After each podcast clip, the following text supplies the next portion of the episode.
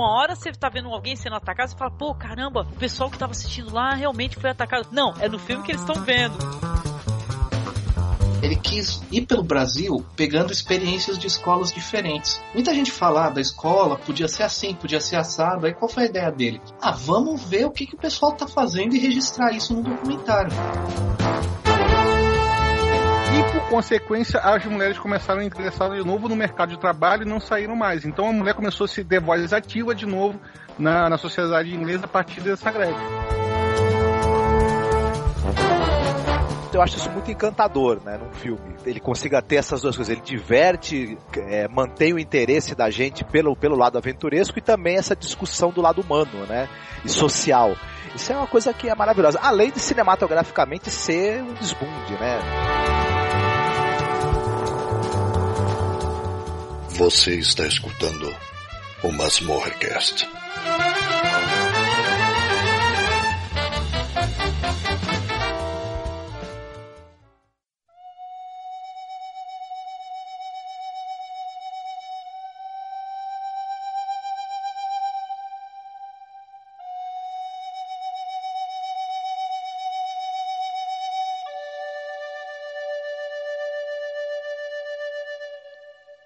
Estamos aqui para fazer a segunda parte do nosso podcast sobre Decálogo, que é uma obra do Kieslowski, tá? Que é uma série que ela foi feita em 10 partes, rodada nos anos 80, né? Em torno de 88 a 89. Nós trouxemos aqui as pessoas que gravaram a primeira parte, né? O nosso querido amigo Douglas Freak. Tudo bem, Douglas? Sei tudo, não deixarás de ouvir o podcast sobre o Decálogo.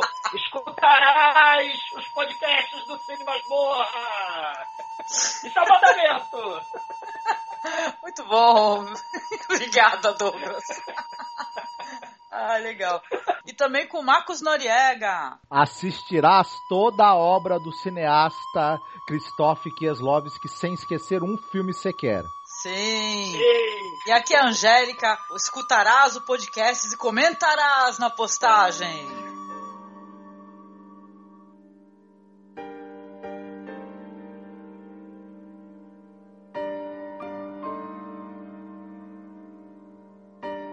Os Dez Mandamentos, exato e intransigente, literalmente expressos em pedra, continua a fornecer uma fonte de conflito moral na sociedade contemporânea. Na obra-prima épica de dez partes, Decálogo, Krzysztof Kieslowski examina o dilema do pecado fundamental na vida dos cidadãos de Varsóvia, cidadãos comuns. O Kieslowski ele fez um libelo humanista de enorme densidade e profundidade filosófica. São filmes que revelam sim o sentido de sagrado, mas é como se o diretor identificasse esse sentido apenas no humano, em suas contradições e imperfeições. Sua obra parece dizer que, se Deus existe, esse Deus é cruel e ausente cabendo apenas ao homem a responsabilidade de alcançar alguma forma de transcendência na sua vida. Transcendência que se dá, quase sempre, através da criação artística.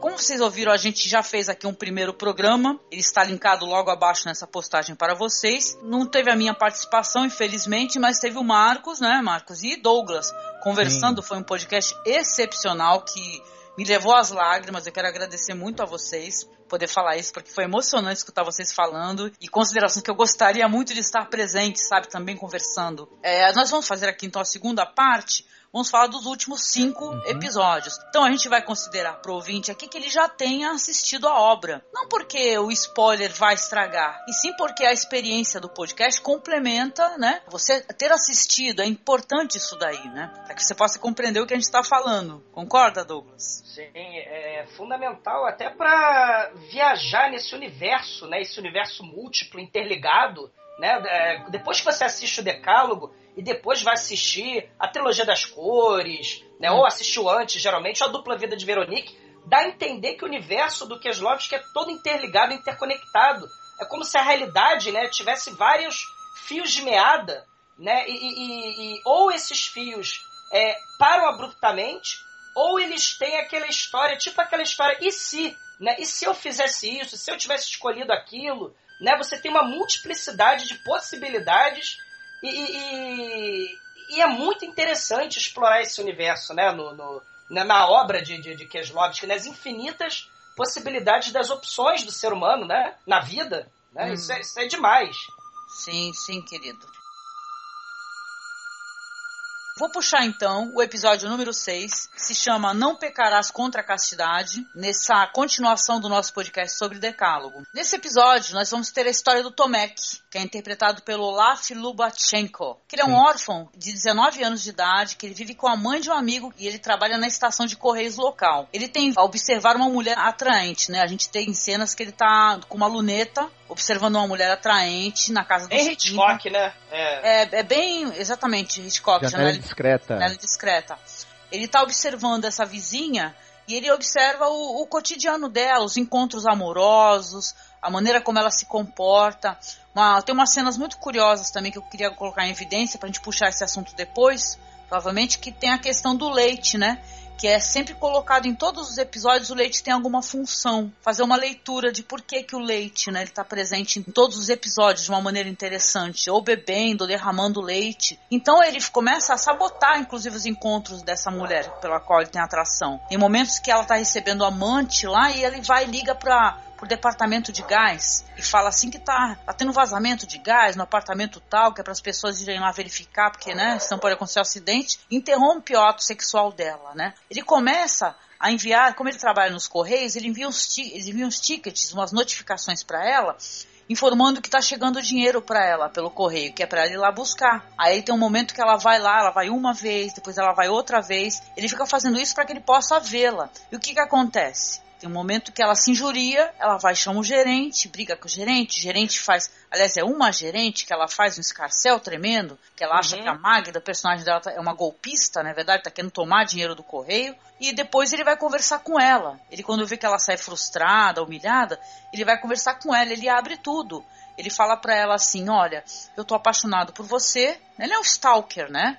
Vamos colocar é. assim, mas ele, ele fala, eu tô apaixonado por você, eu tô te observando de longe, eu vejo teus encontros e tal. Ela, primeiramente, ela rechaça ele, mas depois ela, ela resolve dar uma segunda chance para ele, resolve conversar com ele no restaurante. Ele fala, inclusive, que ele, é, ele sabotava muito mesmo ela, porque ele fazia assim, os amantes é, pelos quais ela não tinha mais contato, as pessoas que abandonaram de certa maneira, um que foi para a Austrália mandava muitas cartas para ela, mas nunca nenhuma dessas cartas chegava na mão dela.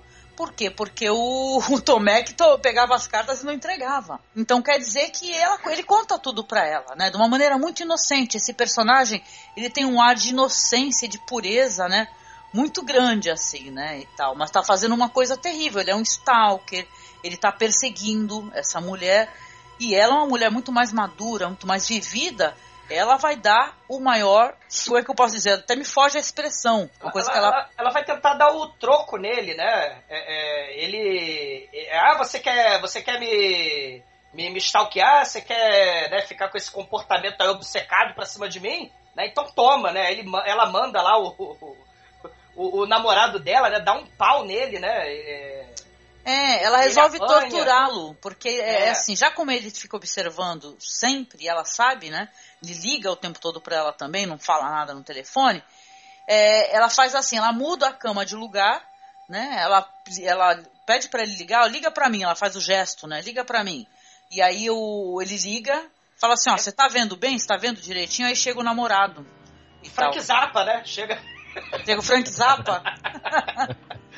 Igualzinho. Ele parece, né? Tem, tem um, esse, essa série aí, essa segunda parte, tem alguns personagens que eu acharam que. É, alguns personagens pareciam artistas. Aí eu vou falar quando eu chegar lá. Mas assim, aí o que, que ela faz? Ela conta pro namorado, o cara vai lá gritar, né? No, na, que é tipo, tudo acontece nesses edifícios em Varsóvia, né? E ele vai lá embaixo gritar e fala: Fulano, desce aí que eu vou te quebrar. Não sei o que lá, sabe? Aquele negócio de, do homem é, vai valente e tal, né? O senhor. É resolvendo o braço, né? Resolvendo o braço, e ele vai e desce, o Tomé que desce e pega e fala assim, ó, o que que foi, o que que há, né? O que que foi, o que que há? Tipo, seu Madruga, o que que foi, o que que há? Aí to, toma um pau do, do, do, do, namorado dela e tal, e sabe, Isso é uma coisa muito interessante desse personagem do Tomek, quando ele é confrontado, ele, é, ele encontra a Magda no correio, que ela vai buscar ali os, o dinheiro que seria dos tickets, e ela é, escorraçada pela gerente, ele vai atrás dela e fala para ela abertamente no meio da rua que ele que está observando ela com, com o binóculo, que ele que está mandando uhum. o, os tickets falsos, ele que, que se tornou o entregador de leite para poder ficar perto dela. E é interessante que ela vai no correio pedir os tickets, depois quando ele vai entregar o leite, ela não reconhece, porque ela nem olha pra cara dele, ele é um nada pra ela. É. A gente até entende que parte dessa atitude dele de stalker, ele chegou à seguinte, ele, ele é inteligente, ele chegou à seguinte conclusão: ela nunca vai olhar para mim. E ele nessa maneira torta que ele tem de ver as coisas, ele imagina uma possibilidade dela percebê-lo.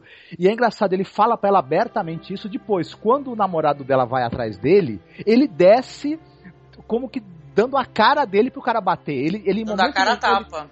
Ele, momento nenhum tenta esconder é, porque na cabeça dele isso tudo são coisas que são extremamente erradas, obviamente, mas que ele está fazendo motivado por um amor. Pelo amor.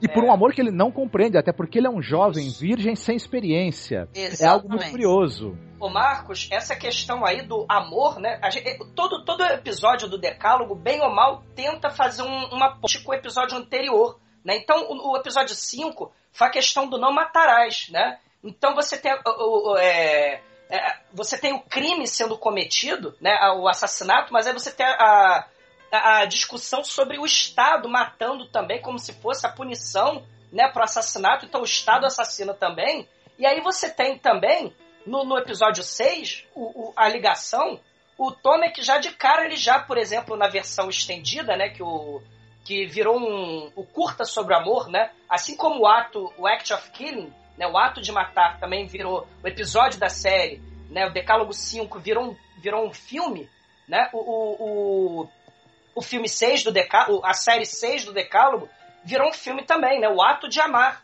né, e, e, e aí você tem essa questão aí do que, que é o amor, ele não compreende o amor e dá a entender também, né, que ele precisa cometer crimes em nome desse amor que ele não entende direito, ele rouba o telescópio, né, é, já, já, de cara ele rouba o telescópio lá para poder ficar espionando a, a, Sim. a, a, a mulher no, no, pela janela, né? E, e esses crimes, né, é, na cabeça dele, em nome dessa obsessão, podem ser perdoados, né? E, e, e aí a própria é, mulher que está sendo observada, ela fala, não, você não sabe o que é o amor, né? O, o amor, para mim, já é um, um, sexo casual, um sexo rápido, né? E pronto, Exatamente. Acabou. Não, eu queria colocar algumas coisas aí interessantes, porque o Tomek vai chegar a um certo ponto que ele, é óbvio, né? Ele percebe que ela é, ele encontra com ela no mercado e ela, ela não reclama que ela não está recebendo leite. Então ele vai se tornar o entregador de leite para ele poder entregar o leite para ela, né? E ele, uhum. depois desse evento, é, ela, ele vai declarar novamente o amor dele para ela, né? E tal. Uhum. E ela vai acabar aceitando que vai ter essa questão do restaurante e tal. Eles fazem até uma brincadeira, que é assim, é, depois da sobremesa, ela fala assim, olha, se a gente conseguir pegar aquele ônibus, você vai ser convidado para o meu apartamento. Se a gente não conseguir, não, tá? Aí eles correm uhum. em direção ao ônibus que está no ponto, está quase saindo, e aí é, o, o, ônibus sai, né? Aí tu fala, ô, Tomek, né? Mas é. não. Mas aí o motorista para, né? A questão da casualidade. Aí o motorista para e eles pegam o ônibus. Sim. Aí que vai vir uma cena que é uma cena muito, muito interessante. Porque ele, ele a deseja há muito, muito tempo. Não é? Então ele fala, fala, ela faz um jogo com ele. Ele vai para o apartamento dela, ele está sentado num, numa poltrona e ela fala para ele assim, olha, eu, eu, eu pergunto sobre, sobre a virgindade dele. Você já esteve com uma mulher? Aí ele fala que não, né? Então ela fala, olha, uma mulher, né? Eu, eu no momento eu tô sem calcinha e eu tô molhada, ela fala para ele. O que que acontece? Aí ele fica tão excitado que ele não consegue nem concluir o ato, né? Dá a entender que ele tem uma ejaculação precoce e tal. Aí ela olha para ele e fala assim: "Tá vendo? Isso que é amor".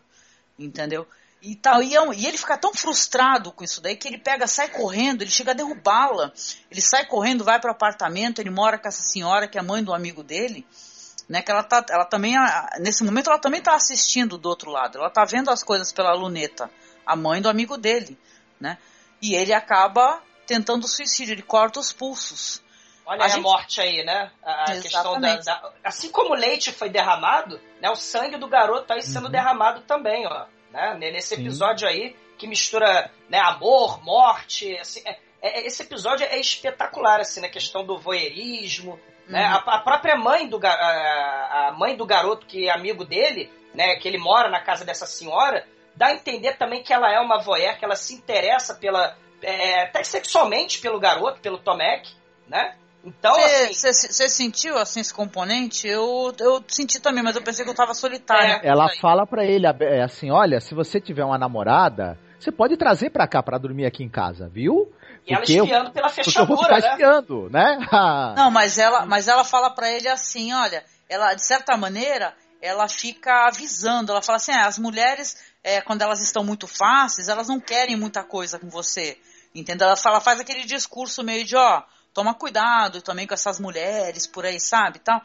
Uhum. E é, é, é, terrível essa cena do suicídio dele, que ele coloca as mãos num balde, né, com água quente, e a, o sangue vai correndo, né? O filme vai ter uma reviravolta, porque, assim, essa, essa série do Kieslowski, ela é sensacional, não é à toa, premiada não é à toa, porque o filme ele traz muitos dilemas morais, né? E ele, ele, tem, ele discute a ética o tempo todo de dilemas morais. Essa história vai ter uma reviravolta o que, que acontece?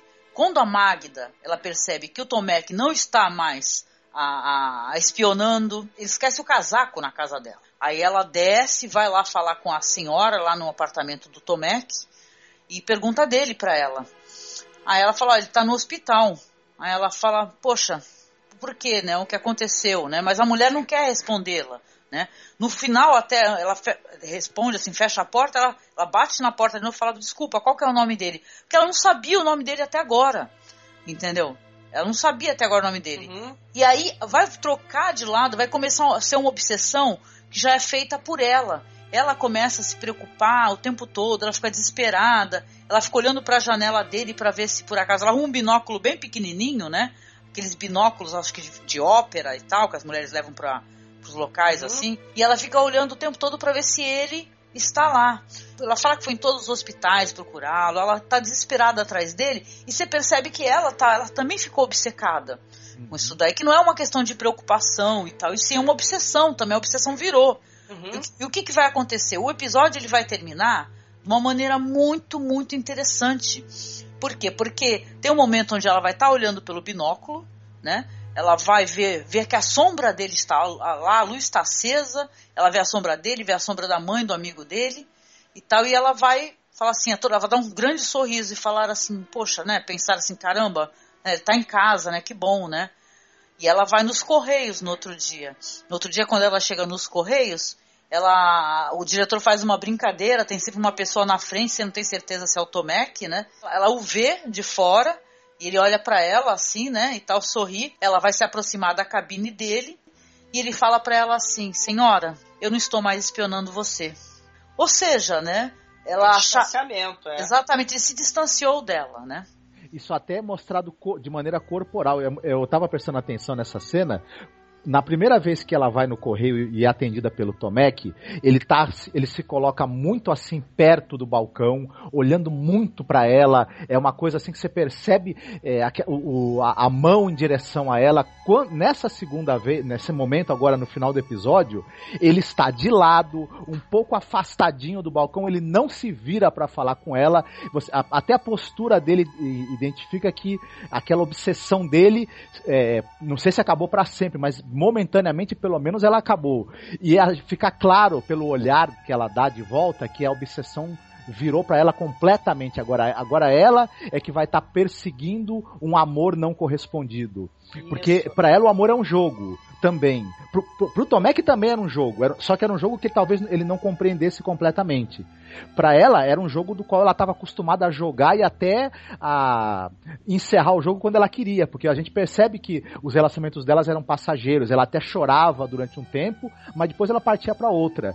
E agora esse esse amor que, que ela também não consegue compreender a intenção desse amor. E que talvez é uma dimensão que ela nunca teve contato nos relacionamentos que ela tinha mais passageiros. Então, o, na verdade, esse final ele deixa você com um monte de perguntas assim que podem ser é, estendidas para a vida de todo mundo, inclusive, né? A, é, qual é a verdadeira dimensão do que a gente chama de amor? A gente consegue comunicar para o outro o que é o amor para a gente? Essa é uma comunicação que ele é muito difícil. E, e, o episódio, ele brilhantemente, ele consegue colocar o quanto é difícil transmitir uma pessoa transmitir para outra o que, que ela entende pelo amor, né?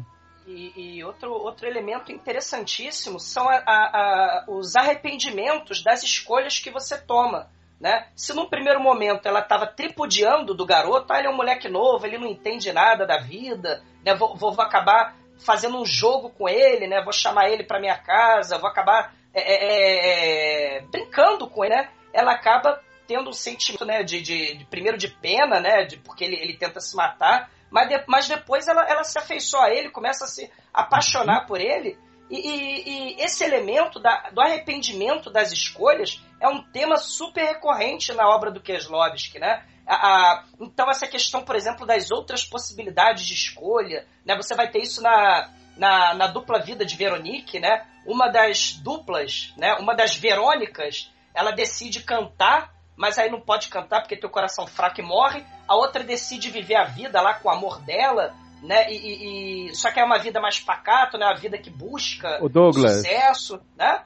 São, é, ela, não, ela tem o coração fraco e morre quando vai cantar. Isso, Isso. vai ser citado depois num outro episódio do Decálogo. Isso. Uma situação espelho dessa, né? Exatamente. Só que essa questão da, da possibilidade da escolha né? O, o Keslovski brinca muito com isso, com as oportunidades que o ser humano tem, né? E, e, que às vezes ou ele desperdiça, né? Ou então ele vai brincar também o que aconteceria se, né? Tem um filmaço do Keslovski de 80 e 81 que, que é o Blind Chance, que é um cara que vai estudar para medicina e ele é, vai perder o trem, né? Então são três episódios, tipo aquele Corra Lola Corra, né? E, e são aquela, é, são três episódios onde ele, num primeiro episódio, ele perde o trem, no segundo ele, ele consegue pegar o trem e acaba é, encontrando com um cara comunista, ele entra pro Partido Comunista, no outro ele acaba descobrindo o amor da vida dele dentro do trem, né? E, e, e no outro ele não pega o trem e vai de avião.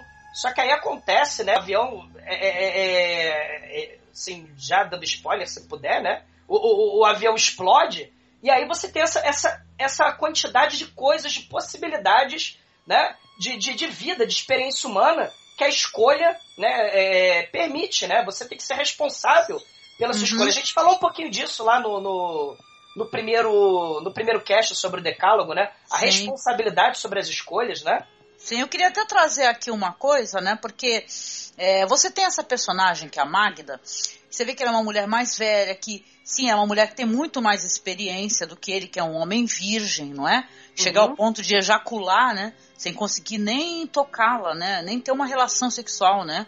Com ela. E é engraçado porque, assim, é, ela encontra nele também, nessa inocência, nessa pureza, nesse amor verdadeiro, nesse amor desesperançado, ela encontra a possibilidade de amar também aí, né? Sim. A, talvez até seja assim o termo obsessão, e seja uma coisa meio forte, meio pesada, porque ela também resolve dar uma chance para essa situação, dar uma chance para si mesma.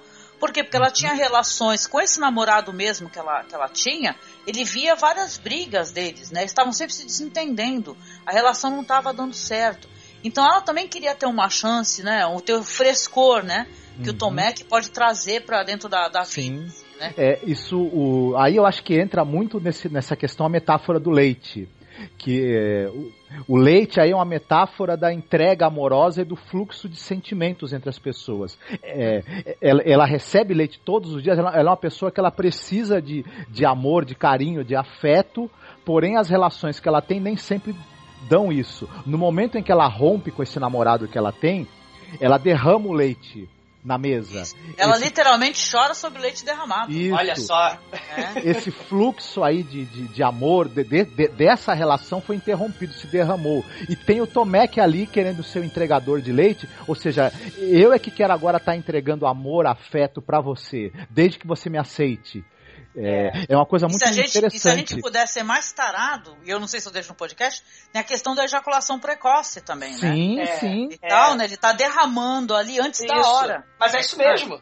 É isso mesmo. E, e, e, e, o interessante é que esse final desse episódio é um, não é um final feliz, né? Isso não é uma novela, né? Uhum. Não, é um, não é um final feliz. Ela, ela perdeu a oportunidade da escolha, mas a versão que virou filme né, já tem um final diferente. O Keslovski ele brinca muito com isso. As várias oportunidades é como se fossem é, é, realidades paralelas, mas não naquele sentido da ficção científica, né, que, que você tem várias é, é realidades possíveis. No, no, no, outro final do, do, do filme mesmo, Act of Loving, né, você tem é, ela olhando pelo telescópio e sentindo saudade, né, esperando o retorno dele do hospital, né? Ela, ela, ela entra no quarto do garoto, né, do Tomek, e ela vê o telescópio roubado, né? Ela conversa com a, com a pseudo-madrasta dele, né? Então é hum. um final mais esperançoso. Então são Sim. vários finais diferentes e o Keslovski, ele tem uma hora que ele conta que ele queria fazer esse Act of Love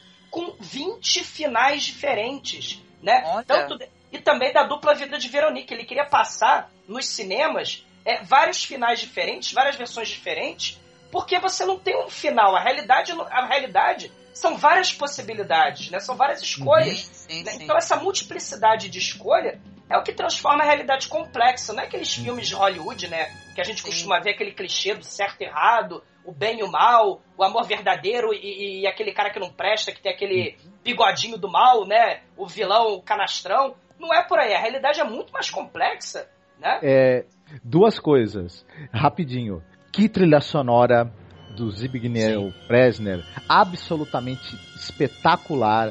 Ela é, além, além das melodias serem muito bonitas, muito evocativas, elas estão ali nos momentos assim é uma precisão cirúrgica que na hora que entra a música, sabe? Eu fiquei absolutamente fascinado, não só nesse, em todos os outros episódios, mas nesse em especial a, a, a, a inserção da trilha. No 10, gente, encantado. No, no, no 10, no 10 eu vou, a gente vai falar melhor, é. mas eu morri de rir com a música que o cara tava cantando. Muito boa. Que é o ator, bom, a gente chega lá, que é, que é, o ator da Igualdade é Branca, que tá no Isso. 10. Né? E o, Carol. E, e, o outro cara é o ator do Obi-Oba, O Fim da Civilização. Eu, eu, adorei ver esses dois caras atuando juntos, demais. Sim. A Polônia respira cinema, né? E, é. e, e as pessoas, infelizmente, não, não percebem, né? Porque a gente fica acostumado, às vezes, né, pela massificação. Nós agora chegamos no Decálogo 7, né? É, a gente tem a questão do amor no 6, né? É, e agora a gente tem a questão do amor sobre uma é, de, de, uma mãe com a sua própria filha e o pecado agora é não roubarás, né? E tem um questionamento aí interessante porque essa mãe ela vai roubar a própria filha, né? Da, da madrasta que por acaso é a sua mãe biológica, né? É a avó da garota, né? E então a gente tem uma história de cortar o coração aí, né? Que sobre o pecado, né? A base é o, peca... o mandamento não roubarás, né? O... Você tem a personagem Maika, né? Que até em eslavo significa mãe, né? É a menina nova, garota problema, né? Ela teve um caso amoroso, né? Então a gente tem a questão do tabu aí da pedofilia, né? Ela teve um caso amoroso com um professor de literatura, e a diretora da escola era mãe dela.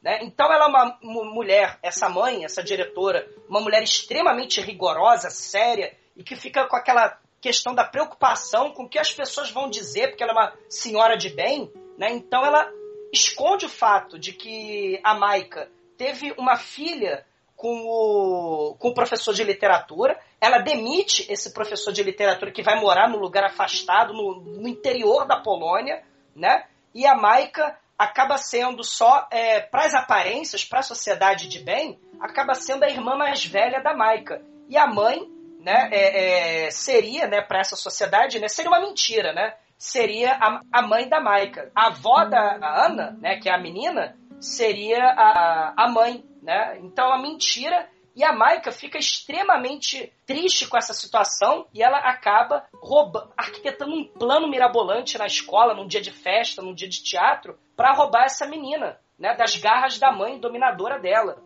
É uma história de cortar o coração. Né? Sim, e é, é muito comovente realmente essa história, muito comovente. E é uma coisa quase que chocante, né? Porque você vai ter, no caso, a mãe, né? Ela faz o papel de irmã, mas é a mãe da criança. A primeira cena que você tem é ela querendo tirar um passaporte, não é? Porque ela quer viajar. Ela quer ir embora para outro lugar, ela quer ir para o Canadá. Né? Ela quer fugir da, da, opressão da mãe, né? Exatamente. E, de, e, você também depois tem uma cena da, da menina, da criança chorando, né? Da, que ela tem pesadelos e ela não consegue acalmar a criança. E quando a mãe dela chega, a mãe dela chega com uma crueldade, sabe? Com uma, uma, uma brutalidade, afastando a filha e falando assim: olha, você não, não, não sabe fazer, você não sabe acalmar ela de jeito nenhum, sai daqui empurra ela, né? Empurra ela pro lado, ela vai chorar lá perto do, onde o pai está trabalhando. E você vê que, sabe, ela, ela, ela, o furtarás dessa história é que ela furtou a maternidade da própria uhum, filha. Sim. O direito da filha de ser mãe. Em nome de uma convenção social, né? De você, ai, nossa, a minha filha foi estuprada, então a gente vai ter que fingir que, que, que a, a, minha neta é a minha filha, né? Exato. Só que ela já queria ser mãe, ela queria ter mais filhos, ela não pôde. Então ela se, ela se apropriou da maternidade da própria filha. É uma série de roubos que essa Isso. família, é, ela, a menina, a Maika, ao nascer isso sem querer, né? Sem, no, no, uhum. De maneira desproposital, óbvio que ela era um, um bebê, um, um, feto. Ela, as complicações roubaram da mãe dela a capacidade de ter outros filhos. A, a mãe da Maica, diretora da escola, quando soube que um professor roubou a virgindade e a inocência da filha para evitar que, que a reputação da família fosse manchada, o escândalo e essas coisas, pegou a, a, filha que, que foi gerada dessa, de, dessa união, adotou como própria filha, roubando da, da, da sua filha a possibilidade de ter a maternidade, e, e, com isso, ela também roubou dessa da, da Maika a possibilidade dela, dela crescer e dela se tornar emocionalmente madura. Sim. E ela a Maika, por, por, outro lado, resolveu, quando chegou numa idade em que, em que, ela, em que o amor dela por essa filha que foi tirada dela, tava algo assim explodindo dentro dela, ela resolveu pegar essa a filha que é filha dela, na verdade, de uhum. volta assumir essa maternidade, só que meio que roubou da mãe essa menina que a mãe tentou usar para substituir a própria filha, que não, vamos dizer assim, não foi o que ela esperava. Ela pensou, essa filha minha não deu certo como eu queria, mas eu vou criar essa outra que eu tirei da minha filha desde pequena, que ela, essa vai dar certo para ser o que eu quero. É.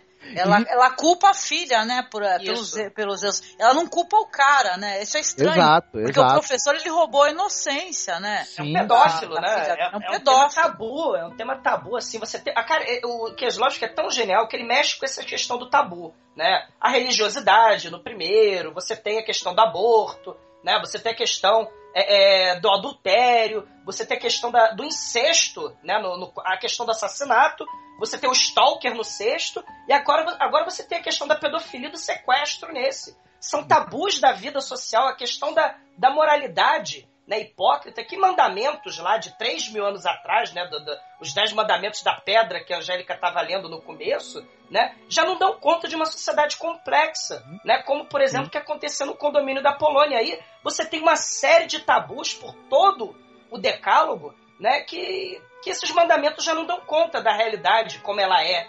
Né? Olha aí, pra gente também pegar Exatamente, outro... Douglas. Né? Eu queria até colocar um negócio que a gente não colocou no primeiro episódio, aqui no sexto, aliás, que é, que é um personagem observador, né? Que ele aparece em quase todos os episódios. No episódio anterior que a gente estava conversando, que é o do, do Tomek, da Magda, que é o Stalker, tem um homem que observa. E sempre é um homem que ele está observando as situações, ele vê as pessoas é, em sofrimento, ele vê as pessoas fazendo Sim. as coisas mais absurdas. Eu até fiz uma leitura desse personagem que eu gostaria até de deixar para o final. Mas isso daí é uma coisa importante de se mencionar, que esse personagem, nesse caso, nesse episódio, que é o 7, ele não aparece. Mas isso. é por uma questão do, de problemas na hora da gravação, né? Na hora da filmagem, porque ele iria aparecer, né? O ator, o Arthur Barces, ele estava com problemas de agenda e não pôde participar desse episódio. É, aliás, tem dois episódios, acho que tem mais o de um 10, episódio. É, o 10 ele também não aparece. Ele não aparece. Mas ele é muito interessante porque esse personagem, Ah, eu vou falar que eu não aguento. Esse personagem parece ser o, o Deus, né? Esse Isso. ser onipotente, onisciente, poderoso, que ele só tá só te observando. E ele não faz absolutamente nada. Então você está sofrendo, você está prestes a matar, você está prestes a se matar. Sim. E você o... e nada faz, né? O Só próprio Kieslowski, em entrevistas, ele disse o seguinte: que esse personagem desse homem loiro que aparece no decálogo e observa as pessoas, às vezes olha para elas com um olhar de julgamento, do, com um olhar intrigado. Ele, ele, ele é como se fosse um anjo, um anjo do Senhor que está observando o cumprimento dos dez mandamentos ou as consequências do descumprimento dos, dos mandamentos, só que ele se limita realmente a observar e ele nunca interfere e nunca dá a mão ou pune. Ele é, ele, é, ele é mesmo essa coisa da divindade que ela é indiferente. Exatamente. É o Deus que não faz absolutamente nada, que é o Deus silencioso, né? Que a sociedade está clamando por esse Deus, porque apesar de não serem histórias religiosas, a religiosidade está sempre ali, não é verdade? Porque as convenções sociais também, esse negócio de você ter que é, é ter a, fa a, família comercial de margarina é uma coisa que também se inclui a religião nesse meio, né? A, uhum. proteção da família, né? O que, ó, vamos, estamos acabando com a família brasileira e por aí vai, né? Ou, ou pela família polonesa, no caso, né? Seria. É. Mas é muito interessante. Eu queria só dar uma continuação para o que você está falando, porque a, a, a moça ela vai encontrar o pai da criança, né? Porque ela vai ter esse plano mirabolante, como você falou, Douglas. Ela uhum. vai conseguir durante a peça atrair a filha, né? A, a irmã, né? Pseudo-irmã, vai levar a menininha para fora daquele ambiente e você vai ver a mãe dela, que ela estava lá observando, totalmente desesperada, né? Eu fiquei desesperada junto, porque eu também sou mãe, né?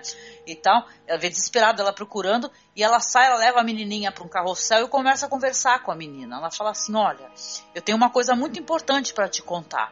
Aí ela, a, a, a, irmãzinha dela, né, pseudo-irmã, fala assim: O que, que foi? É uma brincadeira? Então, ela, não, é uma coisa séria, acho que você tem idade para saber. Eu sou a sua mãe, né? A, a, a minha mãe, na verdade, é a sua avó. E ela conta para ela e depois ela leva ela para casa dele para tipo conversar ou pedir ajuda porque ela quer sair do país, não é? E o cara ele se tornou um fabricante de ursinhos. É até uma cena bem interessante. Ela chega na uma casa, na casa dele para conversar com ele, e é uma casa cheia de ursinhos. Na hora que a criança vê esses ursinhos, ela vai lá e se deita em cima dos ursinhos. E você vê que ela tá ali, ela tá um, um sonho é, um, acho que é sonho de qualquer criança, né? É. Imagina, né? Sim. né? Você se deitar numa casa cheia de ursinhos. E ele olha assim para ela, ele não tá recebendo bem isso daí. Ele não vê, ele não a vê há seis anos. Ele pergunta: o que, que você quer aqui? Uhum. E, e Angélica, uma coisa interessante é que assim, é muito fácil no maniqueísmo né, do cinema, né, por exemplo, você julgar um personagem, ele errou e tal, né, mas no caso do Keslovski aqui, você não tem esse julgamento né? Ele tá, ele, ele tá pagando lá, ele, ele, não, ele não vai poder mais escrever o livro dele, não vai poder mais dar aula.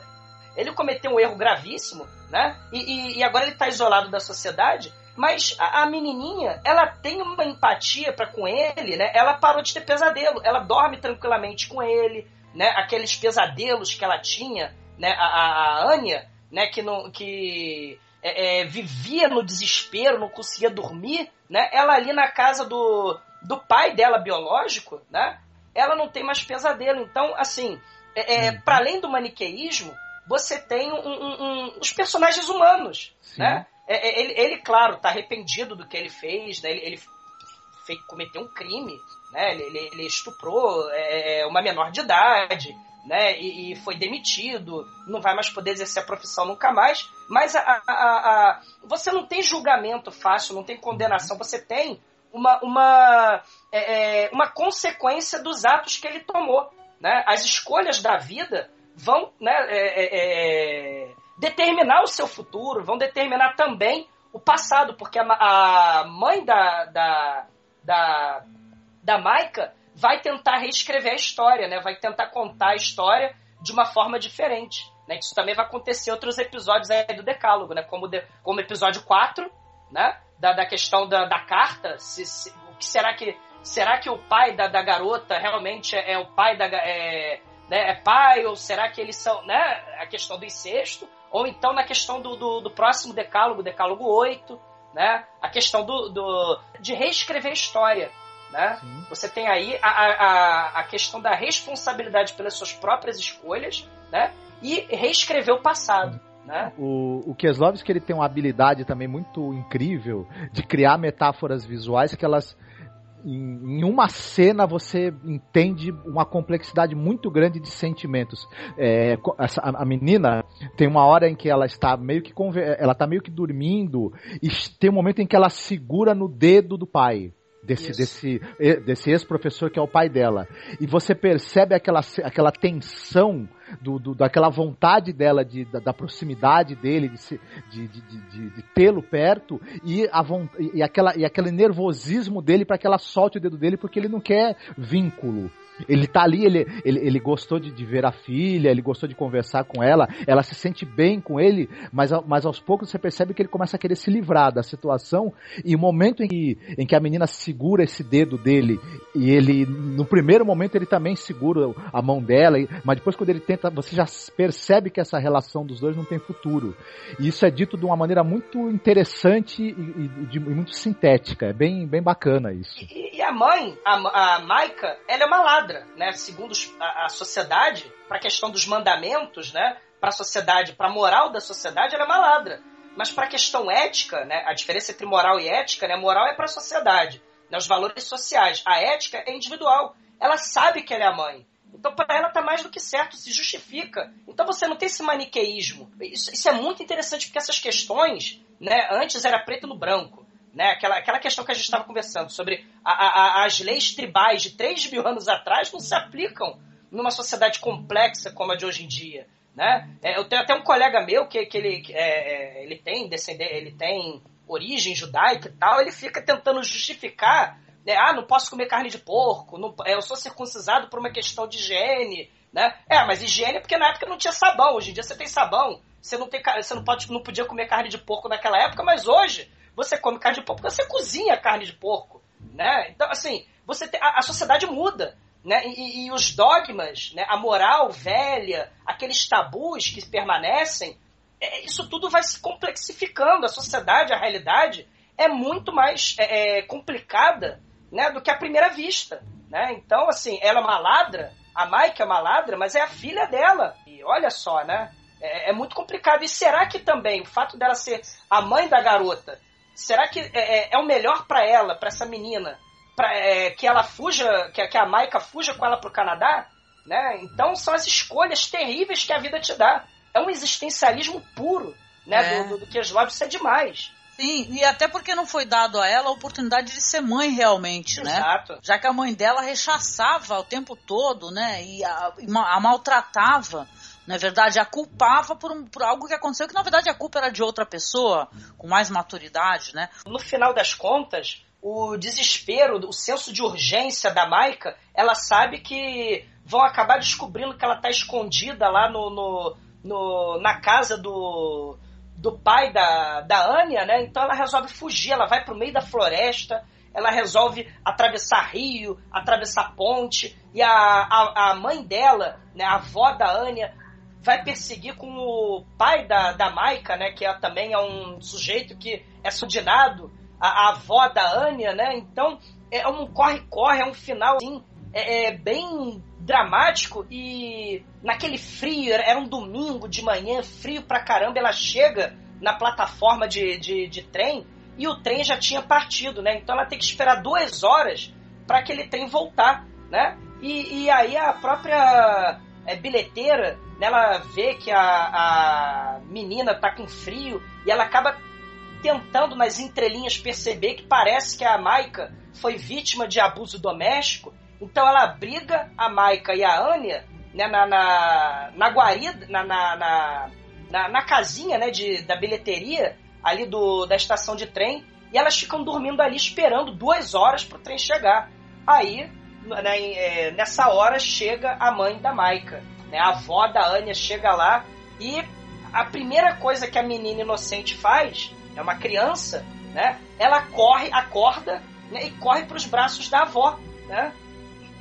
Nessa hora, a, a Maika acorda também, vê que ela perdeu a situação e assim que ela acorda, o trem chega, ela sai correndo e diferente do Blind Chance, né, que muitas das vezes ele não consegue pegar o trem no momento decisivo da vida, a Maika pega esse trem e, aparentemente, numa, numa questão tristíssima, ela nunca mais vai ver a filha, né? Ela sabe que foi derrotada ali, ela pega o trem para nunca mais ver a Sim. própria filha e a filhinha, nesse momento ela cresce também ao ponto de virada da Anya. Ela, né, é, é, percebe que provavelmente também ela não está entendendo muito, mas ela intui, né, provavelmente que nunca mais vai ver a própria mãe. Né? Nossa, é o, olhar, o, olhar, dessa criança, né, Douglas? O olhar é, dessa criança. É uma, a é gente tudo... fica na dúvida se a menina, é, consciente ou inconscientemente, quando ela levanta e vai, e vai até o trem, vai olhar a partida do trem, se ela não escolheu a Maika. Exatamente. Isso é questão da escolha, né, Marcos? É a questão da é. escolha aí do ser uma coisa, uma coisa até legal, porque os episódios eles terminam deixando em aberto, né? Nada fica Sim. resolvido. O Keslovski ele não te entrega o material mastigado ou regurgitado para você como a gente encontra no cinema normalmente, né? Exatamente. Ele fica tudo sempre aberto à interpretação. O espectador vai ter que tirar suas conclusões no final. Isso é muito legal. Uhum. É, é um episódio espetacular. Também não é meu favorito, mas é Sim. como toda a série Decálogo, né? É, é, é ela é impressionante na, na, na possibilidade de interpretações, na, na, nos códigos que ele. É, nas discussões sobre a moralidade, sobre a ética. Né? Poxa, a própria mãe quer dizer que ela, não, ela vai ter que roubar a própria filha segundo a, a, os padrões de, de, morais, de comportamento né, da sociedade, as máscaras sociais, né? O, o, o, os padrões que, que, que, a, que a vida impõe para a pessoa. Né? Então, assim, não tem resposta fácil. Né? Sim. Apenas é, episódio belíssimo, tristíssimo. Esse daí me, me deixou com o coração muito apertado e vale muito a pena assistir, viu?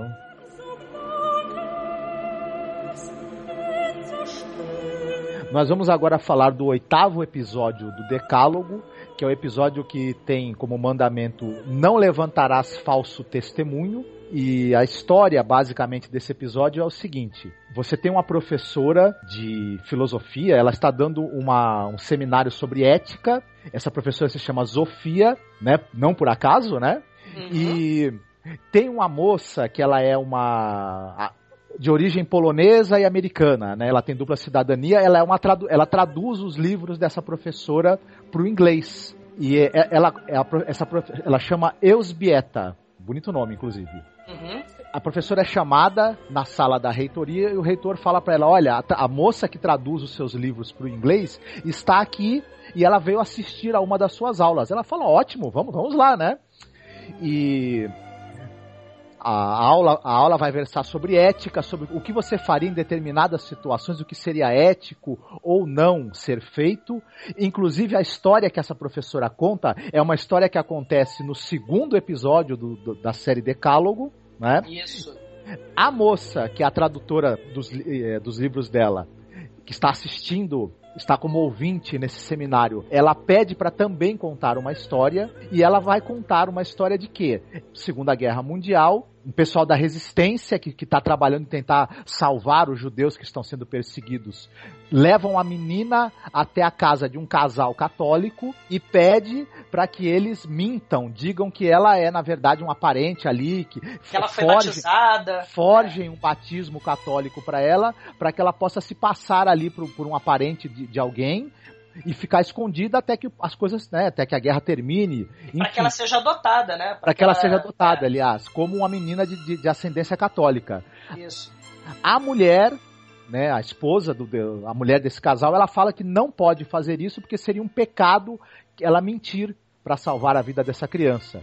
E, e, por conta disso, o, o, o, cara da resistência que levou a menina teve que levá-la embora e tentar conseguir uma outra coisa, uma outra solução. Só que a mulher se recusando a, a mentir que a menina era uma criança batizada católica para possibilitar a adoção por uma família, esconder que a menina é judia, estaria praticamente condenando essa menina à morte, que ela seria encontrada pelas autoridades nazistas.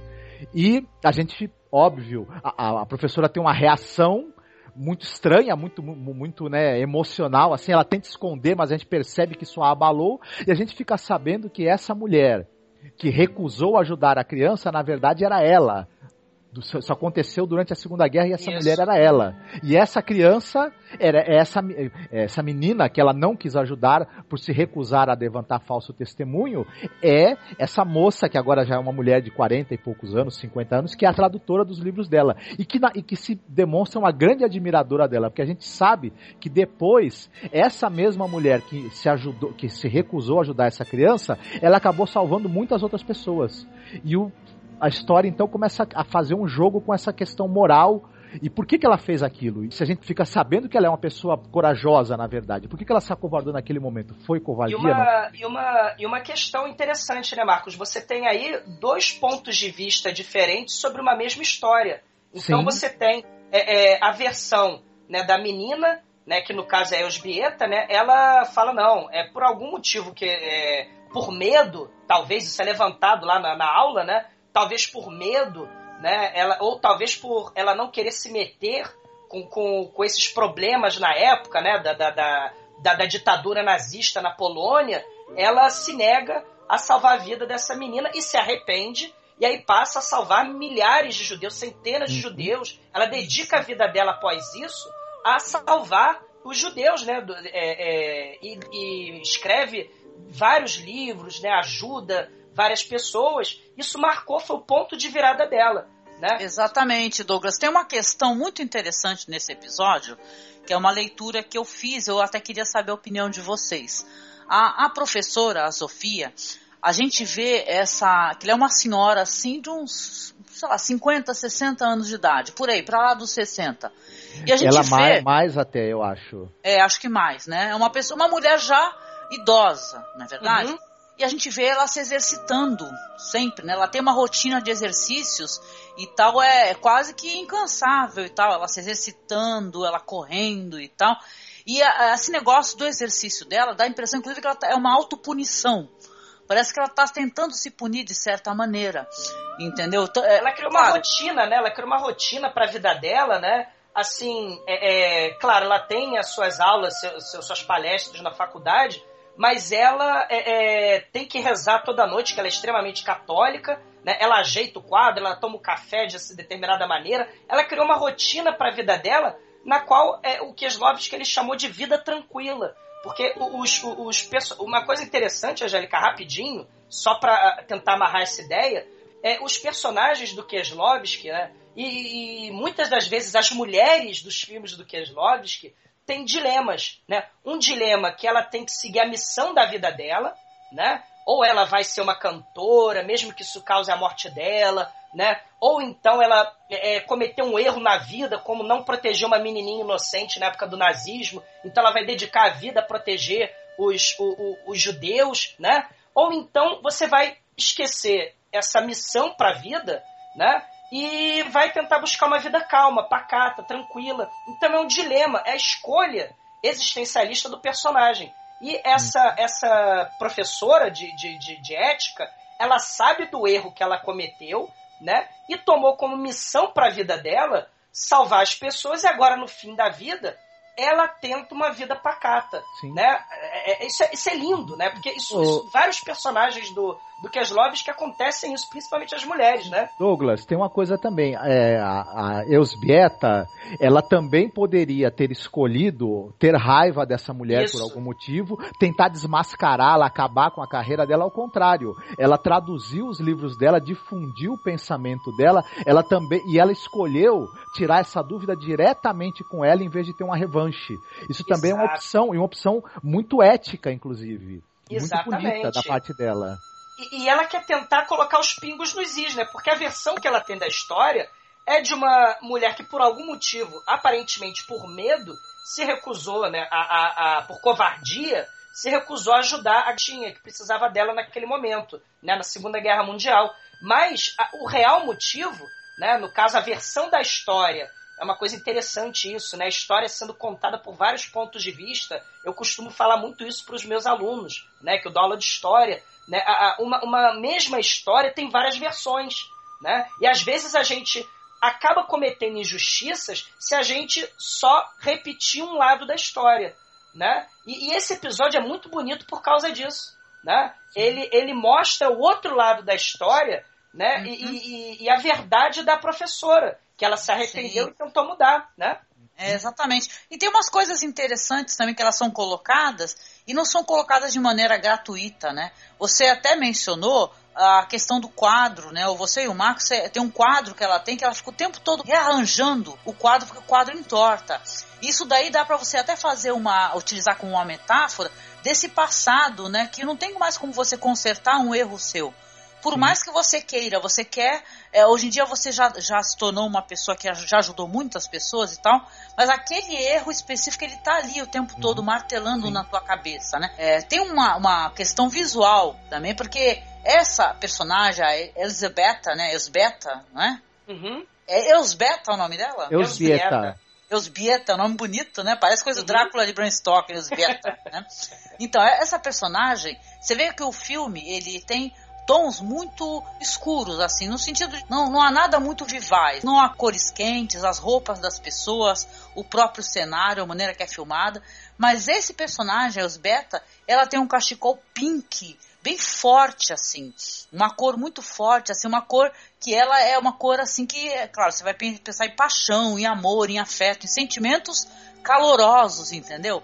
Então ela é a única personagem do filme que ela tem esse ponto né, de uma cor puxada para o vermelho, assim, que já atrai o seu olhar, né? De você é. pensar assim, essa personagem, por mais que ela pareça calma, que ela pareça tranquila, ela está tentando lidar com toda essa situação, ela, ela confrontou, de certa maneira, essa pessoa para perguntar por que, que você não me ajudou quando eu mais precisei na minha vida e tal, mas tem aquele ponto de vermelho, que ao mesmo tempo que está mostrando que tem aquele, aquela explosão de sentimentos dentro dela, né? E tal, ela quer respostas, ela quer amar, ela perdoa. É muito bonito isso daí. Sim. É, eu ia falar também que você falou da, da, dessa questão do quadro. Tem duas metáforas visuais muito fortes. Tem o quadro e essa questão das flores. Que hum, ela, a professora, a Sofia, ela sempre é, trata, troca, ela tem um vaso de flores ali, que também é uma opção pela manutenção da vida. Sim, e, e assim como ela também é, cuida da própria corpo dela. E remetendo né, ao episódio 2, né? Remetendo uhum. ao episódio 2, aquelas flores, a mosca né, pousando lá na flor, né, na colher também, né, da, da, da do episódio 2, onde o, o, namorado da moça que estava grávida, né, ela tem que tomar decisão se vai uhum. abortar ou não, que aliás é o, o, a discussão moral também, né, discussão ética na sala de aula. E, e, e, o interessante é que o Keslovski ele mistura isso é de uma forma brilhante, é, é realidade com ficção. Né? Ele, claro, a gente falou no, no primeiro programa, famoso pelos documentários, né? Ele depois passa a ter uma versão ao documentário, né? Ele prefere retratar a realidade através da ficção, né? E Sim. a história da, da, professora de ética é uma história real. A Ana Krau é uma amiga do, do, do Keslovski, né? Ela foi... É, é, os pais dela morreram no holocausto, né? Ela foi salva, né? É, é ficou escondida né? na, na é, em famílias católicas e ele recontou, usou a ficção para tratar da realidade. Né? Essa Sim. questão é muito interessante aí sobre a, a questão como o Keslovski usa os elementos de ficção uhum. para tratar a, a, assuntos terríveis Sim. da realidade, né? como Sim. o Holocausto. Exatamente. Ela brinca também com essa coisa. Esse episódio brinca muito com essa coisa da mentira, porque depois a, a professora, quando confrontada pela Eusbieta, ela, ela acaba dizendo o seguinte: olha, é, na verdade, o motivo não foi que eles. O, a, eu, eu, não quis cometer falso testemunho por uma questão religiosa. Nós recebemos informações que você estaria. A, a menina, que no caso é a Esbieta, era uma isca para desmascarar famílias que estavam tentando fazer crianças judias serem adotadas por famílias católicas para tentar salvá-las. Isso, e, a Gestapo, né? Tava é, sim. Só que depois ela descobriu que essa informação era mentira também. A menina não era isca coisa nenhuma. E ela, e, e, ou seja, ela mandou, ela, ela na cabeça dela, caramba, para eu não comprometer a nossa, a nossa organização, eu mandei uma criança para morte e na verdade a informação era falsa. Então eu mandei uma criança para morte de graça, sem razão. E isso que talvez foi esse ponto. Só que também isso que ela conta, a gente para para se perguntar também, será que também isso é verdade? Pois Porque é. quando Isso. era pra ter a prova, a contraprova, que era aquela terceira pessoa envolvida, que é o cara da loja de, de O alfaiate. o alfaiate, que ele que poderia confirmar ou não a história, ele se recusa a falar. E o, e o episódio fecha em aberto também. É, exato. É. Uma coisa interessante, gente, é que, assim, a, a- tem uma, uma, uma cena muito interessante dela no parque, né, fazendo ginástica, essa professora fazendo ginástica, ela encontra um contorcionista. Ah, e, sim. e- e essa, essa, essa metáfora sobre o que já está feito, já está feito, não dá para voltar atrás, você pode tentar consertar, mas às vezes é tarde demais. O próprio é, é, contorcionista, ele fala: eu fui, eu fui demitido da televisão porque chegou um cara novo que fazia o contorcionismo com malabarismo, etc, etc, mas eu tenho que provar que sou melhor, né? Porque o que já está feito, está feito, já fui demitido. Aí ele tenta ensinar a filósofa a se contorcionar. Só que ela já é bem idosa, ela não consegue se arquear, né? E aí ele fala, ó, é, já é tarde demais, existem coisas que você nunca mais vai conseguir fazer. Já tem coisas que não Exatamente. dá mais pra é, é, aprender, né? Não dá mais Sim. pra voltar atrás, né? A vida é, assim. O passado já, já, já aconteceu, não tem como retornar, né? Uma Exato. coisa que eu achei muito legal também, antes da gente encerrar esse episódio, que tem um momento que a, a Sofia leva, né, a Esbeta para conhecer a casa onde ela morava, né, o apartamento onde ela residia na época onde ela foi solicitar esse auxílio. Uhum. E é uma cena muito interessante, porque a Esbeta ela vai sair, né, e tal, ela vai olhar lá aquela vila onde tem aquelas casas, tem um oratório e tal, e ela sobe até o apartamento, né? E tal. Aliás, ela não sobe, ela fica escondida. Eu até bem, achei, achei, bem interessante isso daí. Ela fica escondida e a professora sai para procurá-la.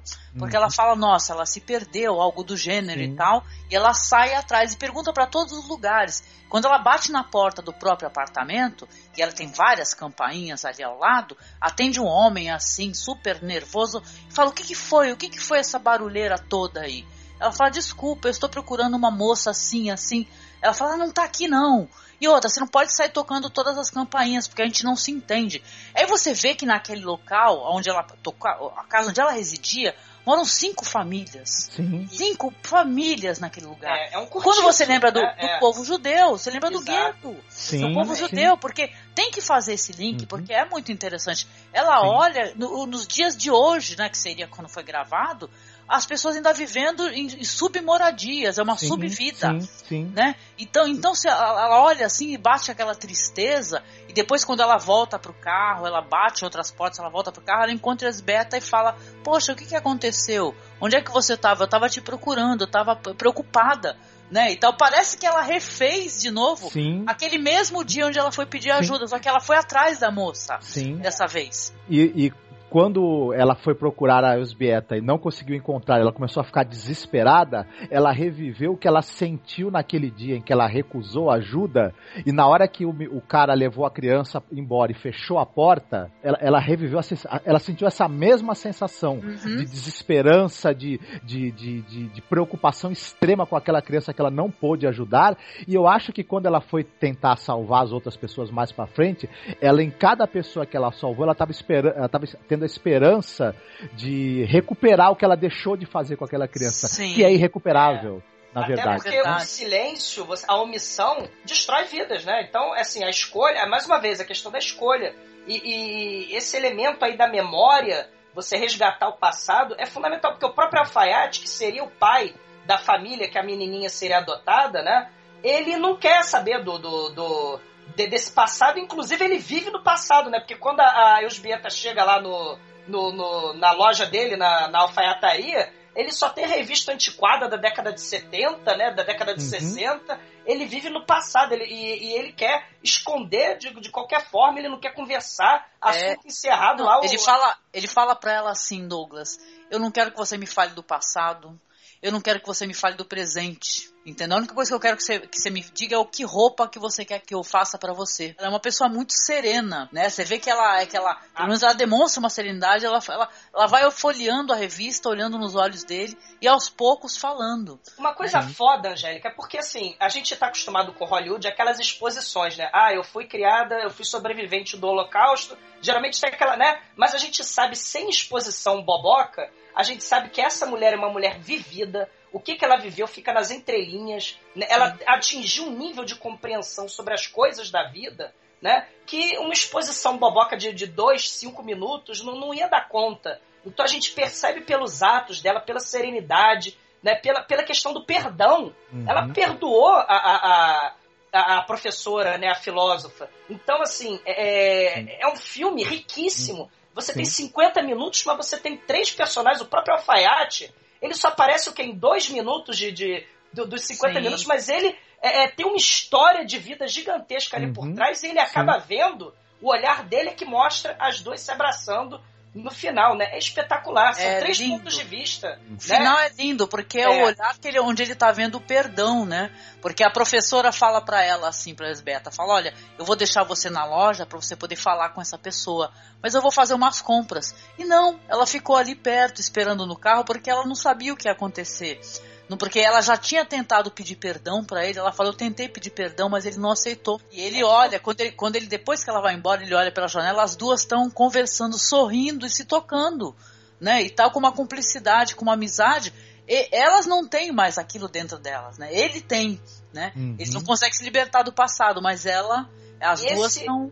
Esse é um dos episódios mais é, é, esperançosos, né? Do, Eu gostei do, demais. É, é, você tem um, um, Não vou dizer um final feliz, porque afinal de contas ela não conseguiu fechar todos os elos da correntinha que ligava o passado dela, né? Porque o, o, Alfaiate ele se recusou a contar detalhes. Uhum. Mas é, é, você tem um sentimento de esperança, Sim. né? Você tem um sentimento de que é, a solidariedade, né? Se a gente também fizer um pequeno link lá com a trilogia das cores, né? Igualdade, Sim. liberdade, fraternidade, você vê que a, a, esperança e a solidariedade são valores que devem ser é, é, é espalhados, né, estimulados. E você, né? e você escolhe. A vida Isso. pode não ter te dado todas as informações que você precisaria para fechar um assunto, mas você pode, apesar disso, escolher fechar esse assunto e dar o fechamento que você achar que é o mais digno, mais justo e melhor para você e para os outros. E é. não ficar esperando que, que, que, a, que a vida vá te dando as informações para você poder fechar tudo. E, e, essa é uma grande lição que eu acho que esse. É.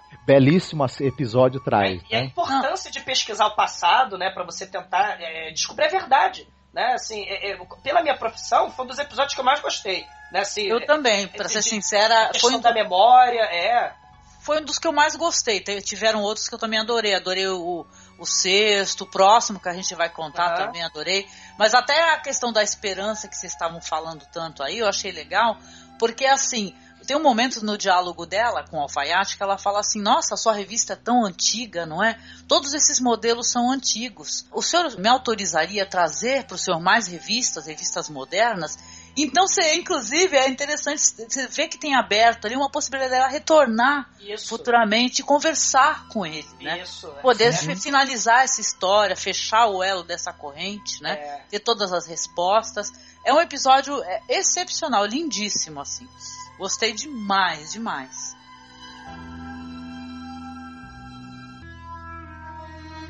No episódio número 9, o nome é Não Cobiçarás a Mulher do Teu Próximo, nós vamos descobrir tem um personagem chamado eh, Dr. Roman Nix, que ele foi diagnosticado com impotência, né? A primeira cena que a gente tem, ele está conversando com um amigo dele, que é colega, né, de profissão, que está confirmando o diagnóstico, falando para ele que ele, a mulher dele é uma mulher muito atraente chamada Anka.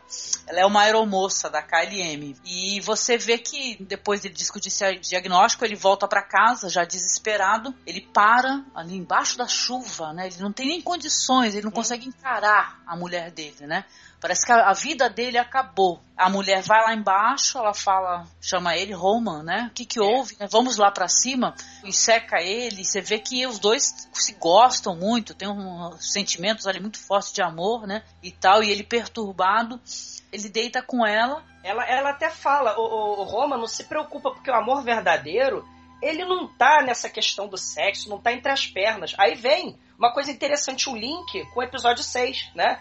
Porque você tem essa discussão do que, que é o amor. Né? Uhum. Né? O 6 fala, né? A moça que é stalkeada, ela diz que o amor tá entre as pernas, né? Isso. Mas aí depois ela se afeiçoa lá com o moleque, né? A e acaba se arrependendo. A Anka fala pro Romão, o amor não é, é, cinco minutinhos de gemidos uma vez por semana. Que na verdade Isso. esses cinco minutinhos é, é até é, é, é, no máximo que o, que o, que o rapaz do que, que foi essa, é, esses cinco minutinhos que ela fala, foi mais ou menos isso que demorou esse, o, a relação, a quase relação que o, que o, que o rapaz do episódio 6 tem com a, que o Tomek Sim, tem, né? né? Porque... Pra ele ter uma ejaculação precoce, né? E Sim. tal, né? Essa daí, ela já deixa claro que o amor não tá é, relacionado somente ao sexo, né? Isso é Mas o, óbvio, o, né? Roma, o Roma tá preocupado com isso, né? Ele fala, É não, mas claro. você nunca mais vai ter sexo. É aquela questão da. Até a questão da igreja católica mesmo, né? se a gente tá falando dos mandamentos, né? Aquela pressão monogâmica da relação, né? Porque, assim, apesar da Polônia nessa época, né, ter o socialismo, era uma nação extrema, é uma nação extremamente católica, né? Então, aquela questão da relação monogâmica de fidelidade absoluta, né, é uma regra moral, né? Então, é- é- é- então essa questão de amante, isso aí era, é, é- é um- é um tabu terrível para a sociedade, né? Sim. Sim. Não, e vai vir um negócio que o Marcos até comentou anteriormente, que é a questão da cantora jovem e atraente, porque o Roman ele é um cirurgião e ele está sempre se- conversando com uma, uma jovem que ela fala para ele que ela, ela é, não tenciona ser uma cantora e tal, mas que a mãe dela fica o tempo todo perturbando ela, falando: Nossa, você tem que cantar. Ela é uma cantora lírica, não é isso? Tem uma voz sensacional, maravilhosa, uma mulher linda, no frescor da juventude. Você tem várias cenas onde ele está olhando para ela, para as mãos dela, né, para o toque dela no próprio corpo, né? E você vê que ele sente o desejo no meio daquela frustração. Mas a maior preocupação do Roman nesse momento é porque ele cisma, né? Ele recebe uma ligação, ele está em casa e o homem liga para casa dele. Fala: "Olha, Ranca está? Ah, não, não está. Com quem? Quem quer falar com ela? Ah, depois eu ligo. E a pessoa desliga. Isso daí já deixa ele com a pulga atrás da orelha. Aí ele começa a fazer um dispositivo lá para que ele possa escutar as ligações, né? Ele faz ali um, ele coloca um rabicho lá no outro telefone para poder discretamente escutar as ligações Que, que, ela nem o recebe. juiz, que nem o juiz fofoqueiro do, da Fraternidade é Vermelha. Né? Olha aí os Isso. elementos aí de bisbilhotar a privacidade alheia, né? em nome de alguma é, é, escolha que você tenha. E, e outra coisa interessante, essa menina, essa cantora lírica que tem um problema no coração, né? O Roma ele é médico, né? Ele é cirurgião.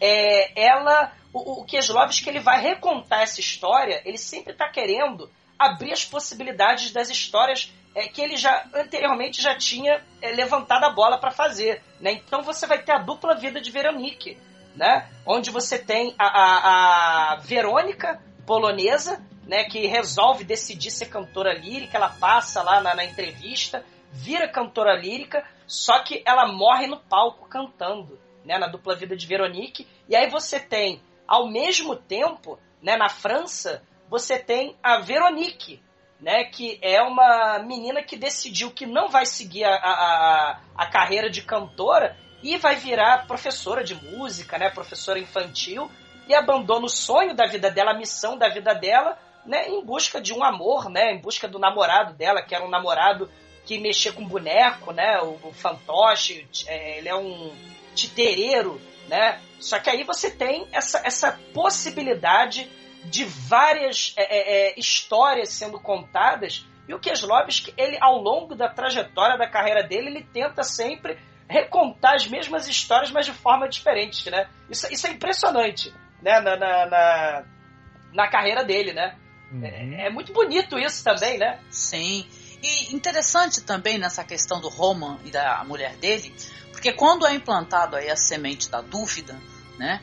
Ele ele quer, ele quer porque quer de qualquer maneira ele poder saber o que está acontecendo. Ele desconfia que os encontros, que ela tem um amante, que foi esse amante que ligou para ela, e que os encontros estão acontecendo na casa da mãe dela, né? Porque ela manda lá, tem um momento É. onde ela, ela pede a ele, né? Ela fala para ele no carro, olha, eu esqueci de pegar o chá e o chapéu da minha mãe. Você pode ir lá buscar, né? Um negócio assim. Ele fala, eu vou. Ele fuça tudo lá e começa a descobrir, entendeu as coisas. Tem até uma questão lá do número de telefone, né? Que ele acaba confirmando. Ele escuta que é realmente a mesma voz do cara que ligou, né? Então ele acaba descobrindo que onde a mãe dela reside é um local onde tem os encontros amorosos. É um jovem estudante de física que é o amante da Anka.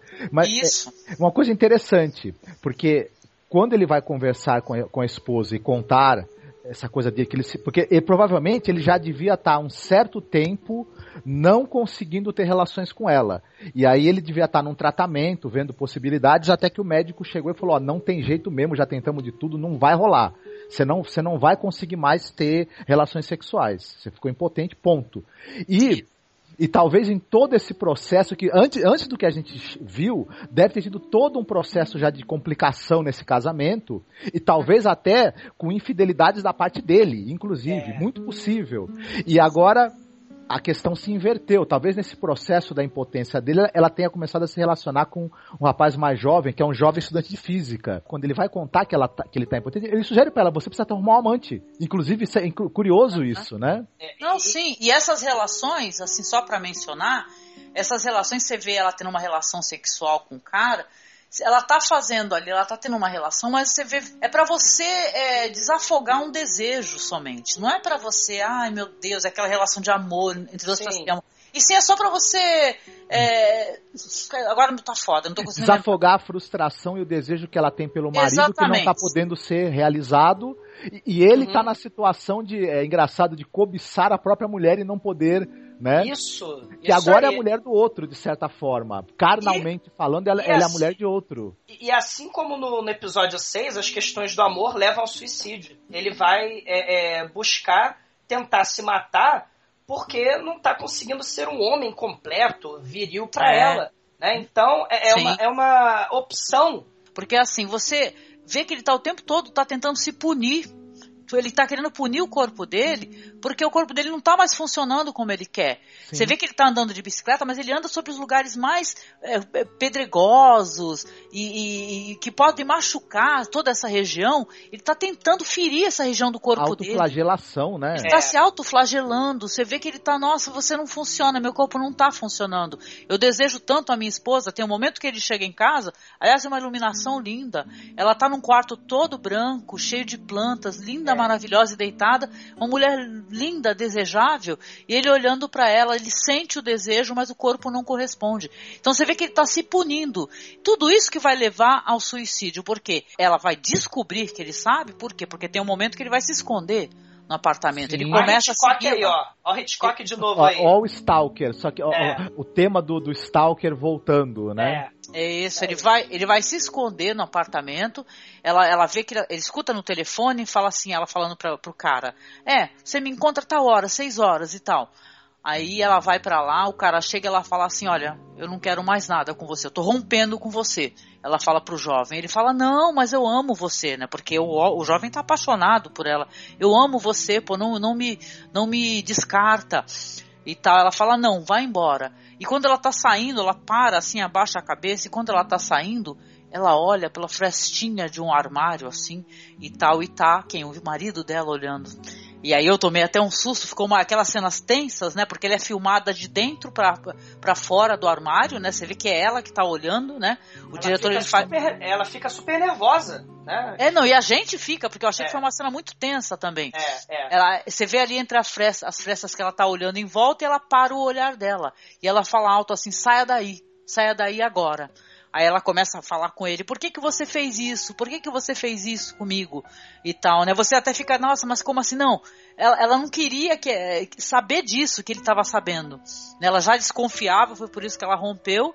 Mas ela fica desesperada, né? O jovem volta, que é isso que dá um nó no cérebro dele, porque aí ele tá, fica lá dentro, ele não sai, ela mandando ele sair, cara toca a campainha e fala, olha, pede o divórcio desse cara, vem ficar comigo, pô, e tal, e ela fecha a porta, bota ele para fora de novo, e quando ela vai olhar, cadê o marido dela?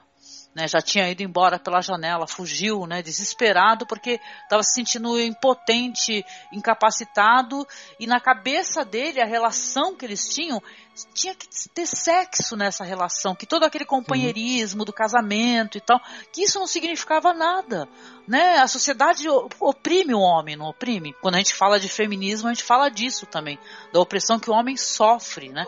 Que a sociedade cobra dele. A, a, o grande problema, Angélica, da sociedade patriarcal é essa, né? É o autoritarismo e você tem que buscar papéis, né? O homem nessa sociedade tem que ser o, o, o sujeito que oprime né? E, e, só que é aquilo. Tem que né? ser o comedor do. É, e vários, mulher... elementos, e vários elementos fálicos nesse filme, né? Sim, Tem a questão é... aí do, da mangueira, de, de, de, gasolina, do ah, cigarro. Ótimo, isso, adorei. É verdade. É, Tem o... momentos que ele tá abastecendo o carro, né? E aparece é. a, a mangueira entrando no carro.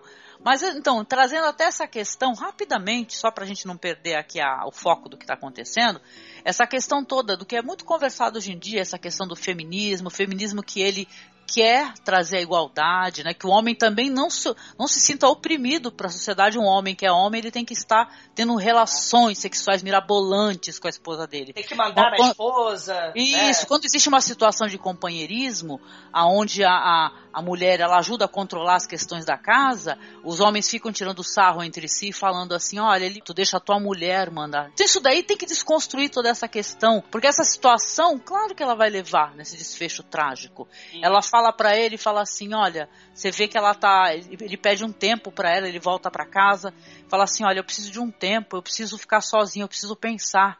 Aí ela fala, olha, eu vou para uma região que é uma região de, de esqui, né, e tal, uma uma região para poder dar uns dias então para a gente poder pensar, para a gente poder refletir, mas eu vou tentar adoção, né? Por favor, né? Não vamos desistir do nosso casamento. Eu vou tentar adoção para que a gente possa continuar o nosso casamento, porque a gente se ama e tal. E ela vai para essa região, que é uma região de esqui. A próxima cena você já tem ele pegando o esqui dela, se, despe se despedindo dela no trem, ela Junto falando lá pra... naquele, naquele porão do episódio 4, né? Lembra o, epi o, episódio 4 cheio de quinquilharia lá do pai da garota? Uhum. Né? Tem um porão ali, ali tá cheio de esqui também dos outros, né? Porque é, é, é um monte de gente vivendo naquele condomínio, né? É, sem um né? condomínio, é um BNH, né? Praticamente um é, BNH, né? Pode-se é. dizer. E aí ela vai para esse local aí, e o que que acontece? O amante dela, então o ex-amante, ele foi perguntar lá na, no serviço dela onde ela estava, e falaram que ela estava em tal região, ele seguiu. O que que aconteceu? Por azar, o marido, ele vê o amante dela no carro colocando esqui em cima do carro e ele já faz todas as conexões, ele já pensa assim, poxa vida, ela mentiu de novo para mim. Ela que estava segurando a minha mão no, no trem, o trem partindo e falando, você confia em mim, né? Você confia em mim. E aí você é, vê que ele já fica desesperado e fala assim, olha, eu não, não, não sirvo para nada, eu não presto para nada. E ela, ela fica desesperada também, porque quando ela tá na fila para poder subir, né, para aquela montanha para esquiar, um, alguém coloca assim os bilhetes do, do lado dela, ela olha para trás, está o ex-amante. Ela, ela mesma já tira as, todas as conclusões. Ela fala: Nossa, se o meu marido viu isso, quanto Sim. desespero ele deve estar tá sentindo. E aí já começa a busca dela, o desespero dela para tentar retornar para Varsóvia, correndo para tentar reencontrar o marido. Para que ele não se mate. Para é. que ele não se mate. Nesse meio tempo ele já está realmente pensando em se matar.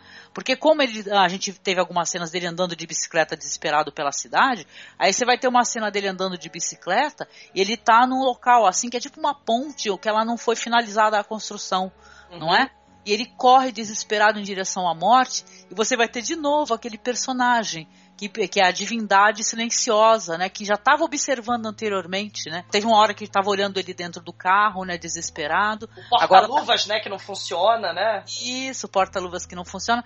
E aí tá essa divindade, assim, esse homem olhando assim e vê ele partindo para a morte, não faz absolutamente nada, não faz uma, não dá uma palavra, gente.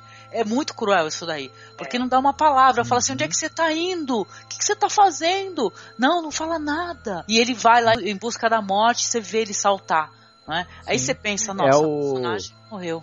É o Deus lá do que se manifesta no computador do menino do primeiro episódio, Sim. mas não, não faz nada para impedir que o menino morra. E para consolar o pai. Né? É muito cruel, né, gente? Porque é. aí você vê que ele tá caído no chão, porque vai ter uma cena dele caído no chão, mas não é sobre uma superfície dura, né? É tipo assim, sobre a terra e ele tá caído de costas e aquela roda girando, aquele aro girando, e o personagem tá lá embaixo olhando e também nada faz nem para ajudá-lo, nem para é, tirá-lo. É, é, o tabu, né? O suicídio é pecado. Né? O suicídio uhum. é, é, um pecado capital, é uma coisa terrível e é uma das maiores contradições e hipocrisias, né? Se a gente pensar na igreja, porque suicídio é pecado, mas morrer pela fé né, é martírio, né? É, então, assim, você tem é, é, essa questão aí dos temas tabus, né? A gente falou de aborto, de pedofilia, de adultério aí nesse caso, né? A hum. pena de morte, o ateísmo, é, né? Do, do, é. cientista, mas o suicídio aí, ó, também é um, é um pecado, né? E, e, a, e, o medo da solidão, né? Causado aí, né? causando suicídio, né? É a grande hipocrisia que assim, o que o, é, o grande argumento é que você não pode tirar sua própria vida porque ela foi dada por Deus. Porém, ele te dá essa vida, teoricamente, e não te ampara em, em momento algum e, te, e, e você está à, à, mercê de todo e qualquer sofrimento e desespero e falta de sentido. Só que assim, ele te deu essa vida, que pode ser uma vida muito ruim, só que como ele te deu, você não pode sair dela antes que ela acabe com você. É claro, verdade, você vai ter né? que você vai ter que procurar a sua transcendência, a sua, né? Você vai ter que evoluir sozinho, porque se você esperar respostas, elas não vão vir, né? Como, como o personagem buscou o suicídio, ele não consegue, né, consumar o suicídio dele, ele se quebra todinho, ele aparece no hospital totalmente enrolado por bandagens e gessos, e ele fala, ele, ele sussurra o telefone da residência dele. A esposa conseguiu retornar para casa, né? Sem dinheiro nenhum, ela pede no ônibus, fala: "Por favor, pelo amor de Deus, eu preciso voltar para Varsóvia, só que eu não tenho o meu bilhete". Ela consegue retornar para casa, ele liga e fala com ela. E é assim que vai terminar o episódio. Você não vai ter respostas também do É. que, que vai acontecer nessa relação. Mas as respostas, que algumas respostas você teve, né? Que o silêncio ele tá aí. Você vai ter que lidar com as suas angústias, que a, que a sua relação ela não pode estar somente ligada à tua sexualidade, até porque Isso. vamos ser sinceros, isso daí com o tempo vai embora. Entendeu? Isso reduz, né, até parar. Então isso daí não é, né, É, é, tantas pressão do coisas. machismo, é pressão da sociedade Uhum. patriarcal, né? Essas leis, é o que eu volto a falar, são leis tribais de 3 mil anos atrás que regem, infelizmente, a moral da nossa sociedade atual, né? Então, assim, é, são tabus até hoje você discutir, a, a, por exemplo, a saúde é, da, da, da mulher no caso de, de uma gravidez com problema, ou então a, a, questão da- de pessoas do mesmo sexo querendo se relacionar, né? Então, assim, são, são, são tabus que não fazem mais sentido hoje em dia, mas, né, você É tem... uma coisa né? incrível, porque a Anka, ela, o, o Roman, ele pensa, eu se, eu não, se eu não posso mais transar, eu não sou mais digno, não, não, não vou mais, não, não, não sirvo mais para ser marido dela. É, ela não vai mais me querer. Porém, ela mesma, quando ela, quando ela, ela, ela- quando ela é confrontada com a possibilidade de perder esse marido que não pode ter relações com ela, ela abandona o cara jovem lá cheio de, né, de energia pra ficar movida por amor e por cumplicidade marido. esse marido que, que tá- tem suas funções sexuais anuladas. E, e- mas o próprio Roma não se achava digno disso, né? É uma coisa interessante.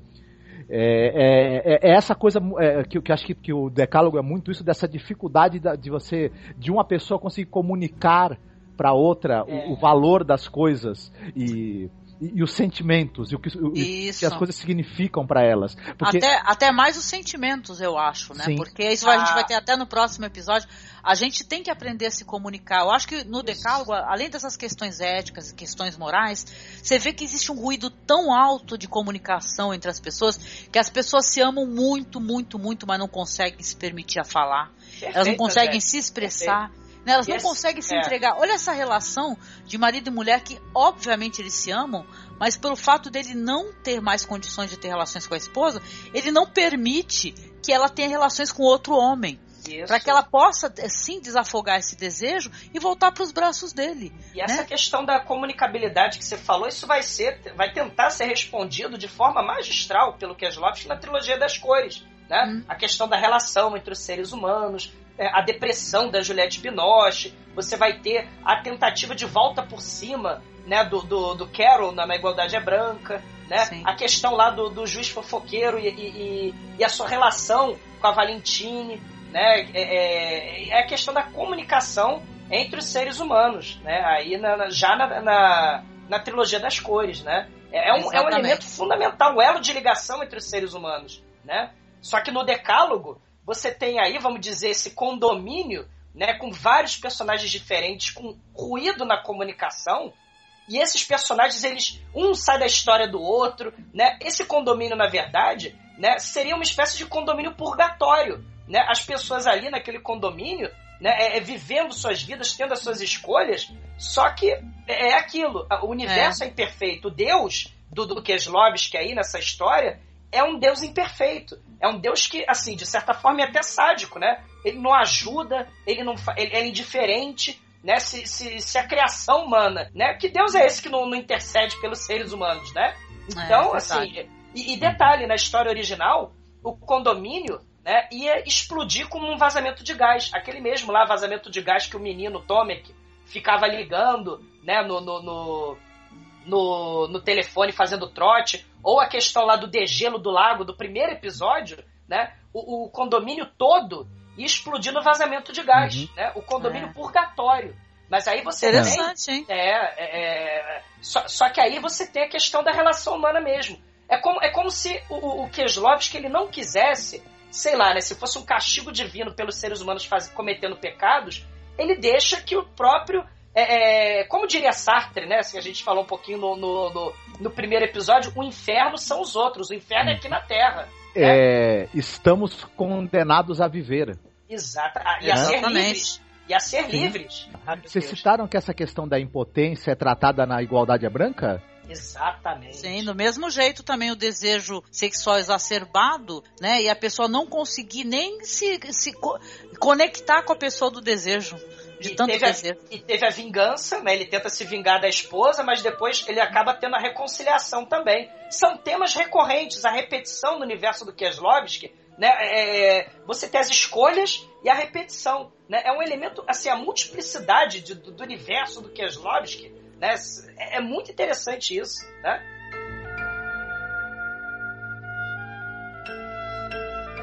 Agora nós vamos pro final dessa série do Decálogo. E é uma coisa tão interessante porque ela muda o, o clima, ela muda o, o, o estilo de contar a história. Porque se todos os outros episódios, de certa forma, tinham um elemento sombrio, um elemento meio de angústia da questão das escolhas do ser humano, né? A gente vai ter um elemento satírico, um elemento com humor, com humor negro, né? Nesse último episódio você vai ter a história de um de um colecionador de selos que é vizinho daquela professora filósofa do, do, do episódio 8, né? Ele coleciona selos, mas ele fez uma escolha na vida. A missão da vida dele era ignorar a família e viver para esses selos, né?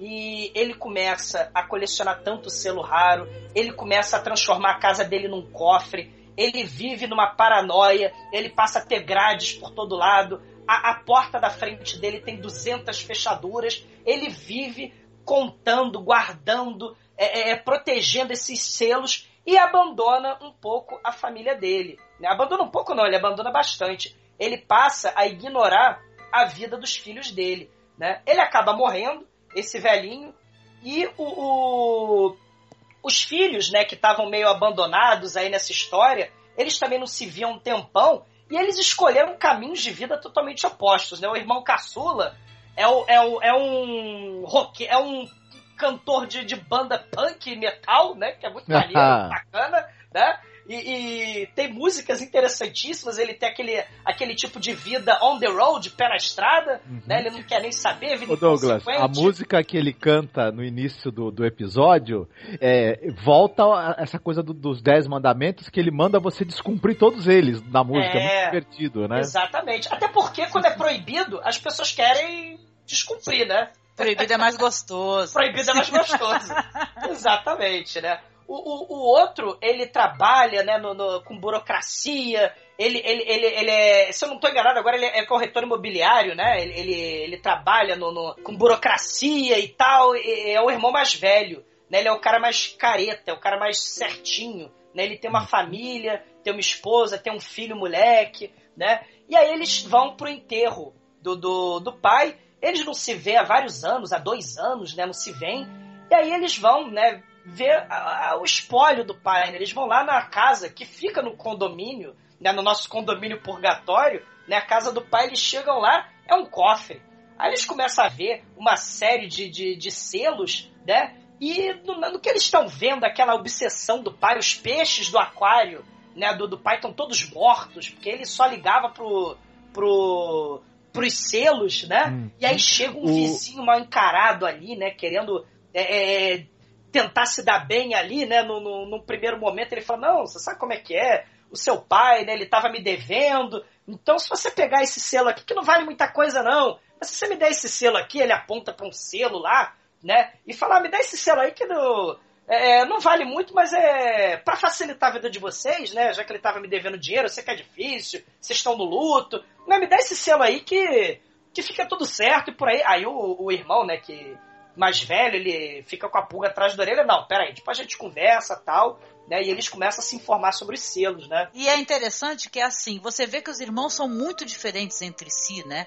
Tem esse irmão que é o cantor, ele parece o Ed Vedder, gente, ele é, é um homem bonito, né? Um homem bonito, uns olhos claros. Ele é parece o ator da Igualdade é Branca, né? Sim, é verdade. Eles são pessoas diferentes, porque esse irmão aí que trabalha, ele é super é, contido, né, e tal, e você vê que ele tem uma relação isso, uma relação com a esposa meio problemática, o filho dele é um moleque triste, aí o irmão que é todo alegrão, que é cantor, fala para ele assim, pô, eu vou mandar um disco pro teu filho aí, aí ele leva lá um disco do Led Zeppelin, né, pro, pro filho dele e tal, e são pessoas muito, muito diferentes, mas a única ligação que vai ocorrer nesse episódio em si, que é o fechamento do decálogo, é essa questão da ambição, de você, enquanto você não tinha nada, você estava tão de boa com tudo, né? Lidando com as coisas e quando, o quanto você começa a se preocupar quando você descobre que algo tem valor. Eles, eles vão acabar se metendo nesse mundo dos selos, né? E vão acabar descobrindo a razão e o motivo da paranoia do pai,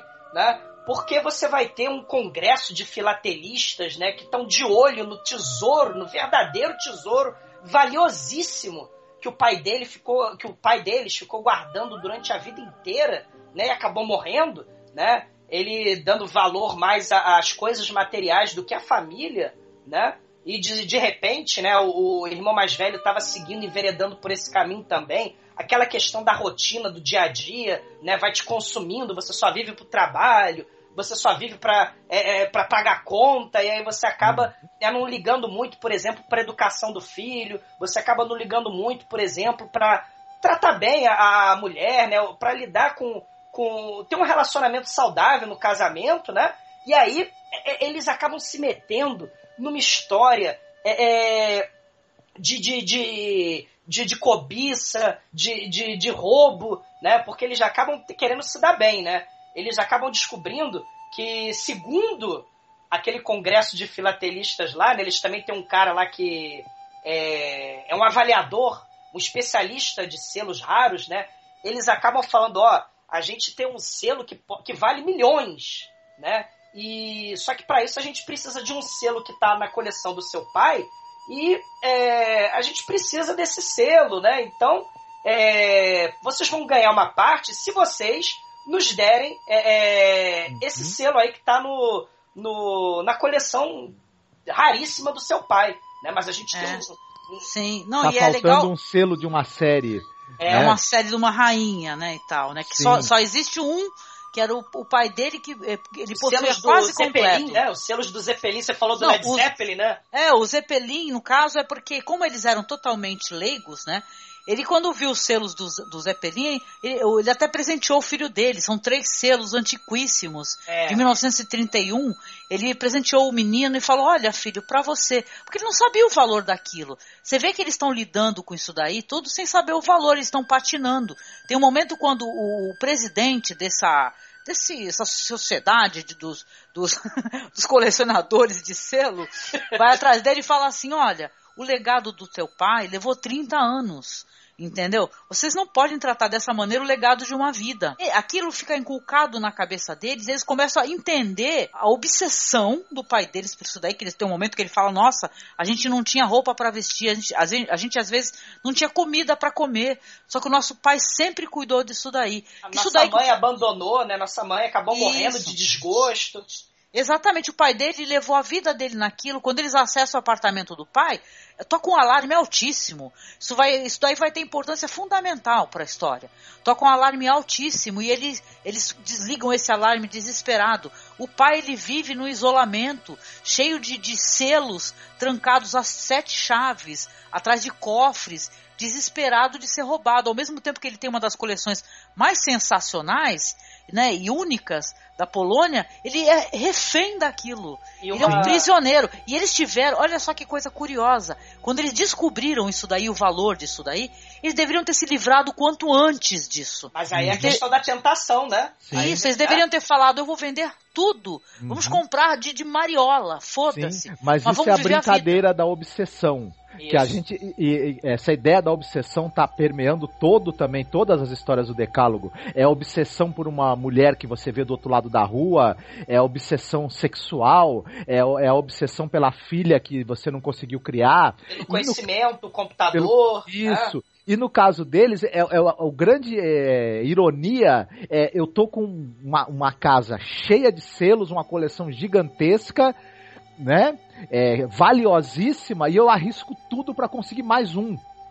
Exatamente. Em vez de eu pegar o que eu tenho em mãos e vender e dar uma vida digna à minha família, o cara que é o cantor, que detalhe, é uma banda legal, uma banda é. famosa na região. Não é uma banda de garagem. É uma banda legal que se apresenta e, e tal. O estilo de fãs. vida dele é local, né? O estilo de vida dele é aquele, não, tô nem aí, não quero saber de dinheiro, quero viver a vida, né? Eu Isso. quero viver a, a, a vida do meu estilo rock and roll, mas essa questão mas ele é, mas ele é contaminado, é, ele é contaminado é. por tudo isso daí. Isso. Aí ele, ele, eles mesmos começam a ter desconfianças entre si. Tem um momento que ele pega e troca a chave do apartamento, aí o outro irmão tenta entrar, não consegue.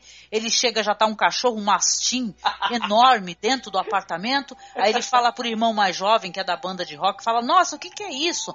Ah, um colega meu falou que é bom ter cachorro, me recomendou esse cachorro enorme, preto, gigante. Eu coloquei aqui dentro do apartamento. Só que eles têm medo de se mover porque o cão, o cão é uma fera, é uma fera assustadora e eles têm medo disso daí. Então eles também estão se tornando reféns da da é cobiça, da obsessão é. do pai deles, cara. Isso é muito triste. É a história do tio Patinhas, né? Os triste, Exatamente. O triste pato rico, né?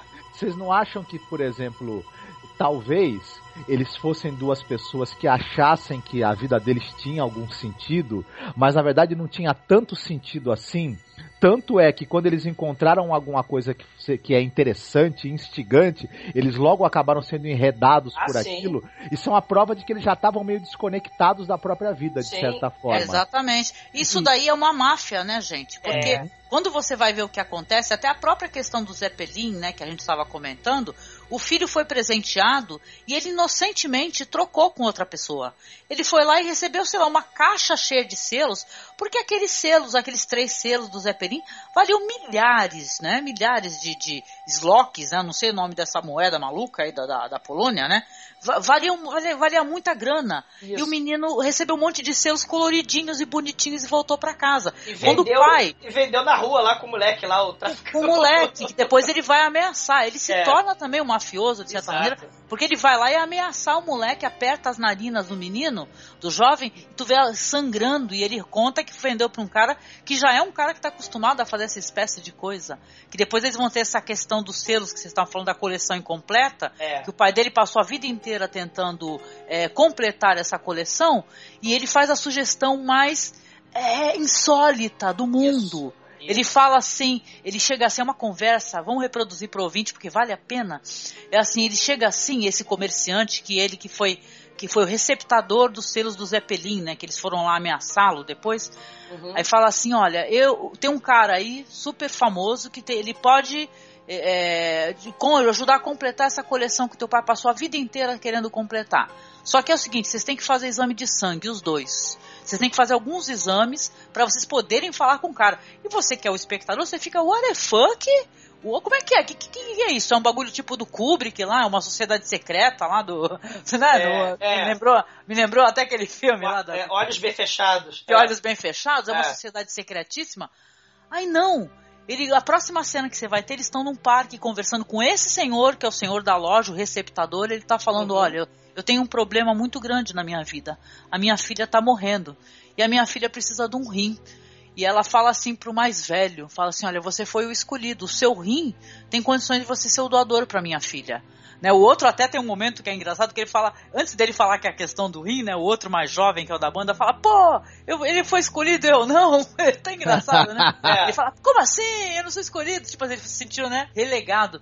A próximo diálogo tá os dois conversando a conversa mais surreal do mundo. Tá assim, o cara já, já foi embora, eles estão no apartamento do pai de novo, ele tá falando assim, ó, pô, então você vai fazer um bem à humanidade, o mais novo falando pra é. ele. Você vai fazer um bem, cara, faz o bem. Aí ele olha pra cara do irmão e fala, pô, né, dá licença e tal. E, cara, ele realmente vai doar o rim dele. E ele não tá doando o rim por uma questão de caridade, de generosidade, de humanidade, não. É. Ele quer completar a porra da coleção. Ô, Angélica, é a questão da desculpa, né? Assim, quando você sabe que você tá errado, é aquela questão ética, né? Você sabe que você tá fazendo merda, você quer inventar uma desculpa porque você quer fazer aquilo de qualquer jeito. Então, uhum. essa questão moral aí, a gente sabe que a gente está errado, mas vamos fazer a. a é, é, vamos dar uma desculpa, ah, você vai salvar a menininha. Na verdade, ele quer os milhões, né? Tem um ele tá paralelo. ativado pela cobiça. Não é nem os milhões, Douglas, sabe por quê, querido? Se ele quisesse os milhões, ele já tem os milhões.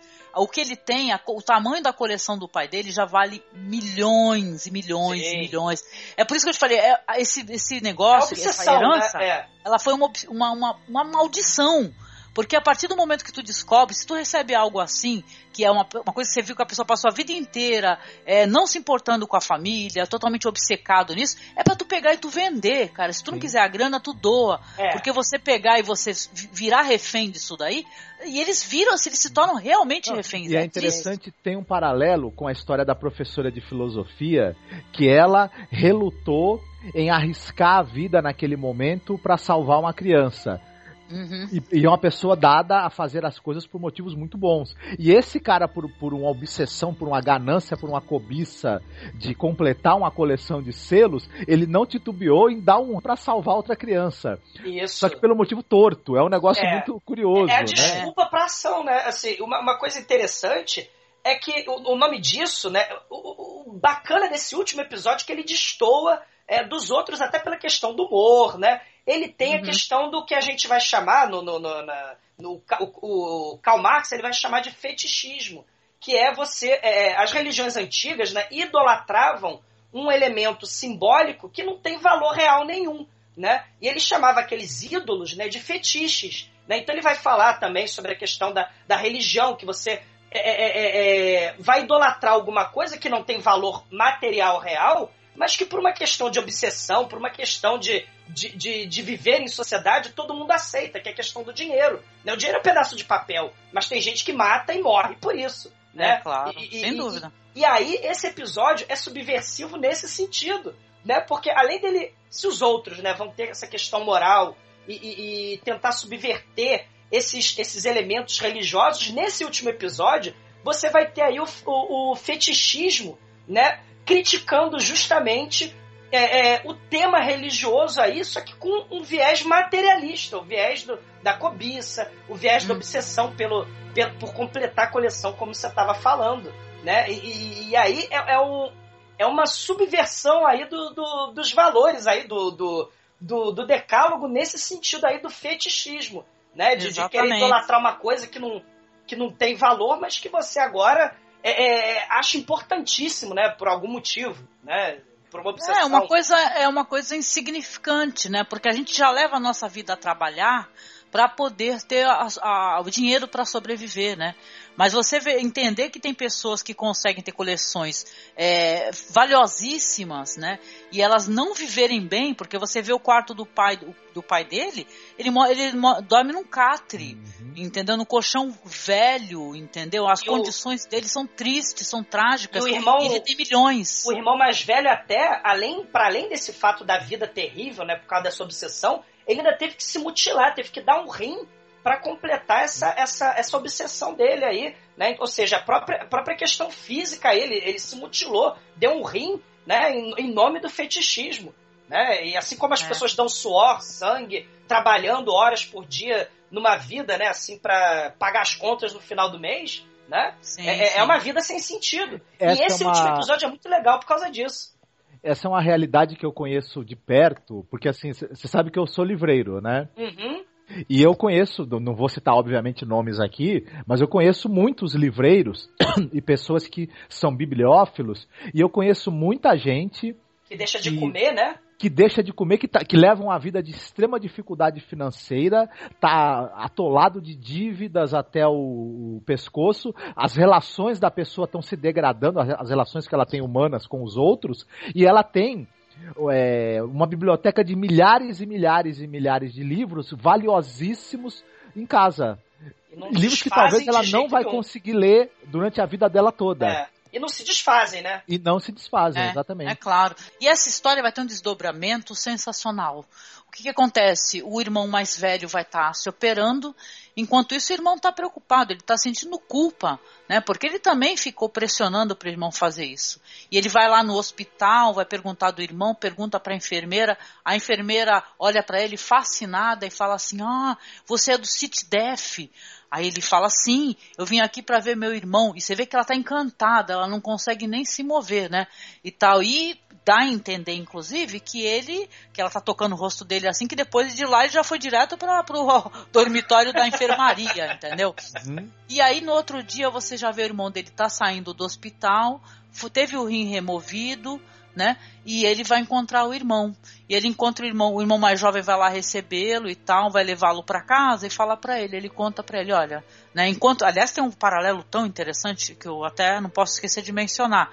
Na hora da cirurgia, enquanto o rim está sendo retirado, a gente está vendo as barras do apartamento, as barras, as grades que eles colocaram com medo de serem roubados, sendo, sendo cerradas. É. Enquanto o rim dele está sendo retirado, as barras estão sendo cortadas. É um paralelo muito interessante que é colocado pelo diretor, né? E, e aí no outro dia, quando ele vai encontrar o irmão mais velho saindo do hospital, visivelmente ali, né, no, no- no pós-operatório, ele chora, abraça o irmão e fala: Olha, entraram lá e roubaram tudo. É. Né? Ou seja, tudo que aconteceu, eles têm somente um selo em mãos, que é aquele último selo que esse senhor deu em troca do rim para poder salvar a filha. E existe uma questão moral muito interessante aí, se você parar para pensar, nessa questão do rim, especificamente, que parece uma coisa que é galhofa e tal, mas você salvou uma vida. Não é verdade? A vida, que, acaba- a vida que você É. salvou não tem valor, ela não tem preço. Mas você está tão focado pensando, ó, eu vou completar essa, essa coleção, porque agora sim a coleção do meu pai vai valer todos os milhões, maravilhosa, sensacional. E você fez um bem maravilhoso, você salvou a vida de alguém.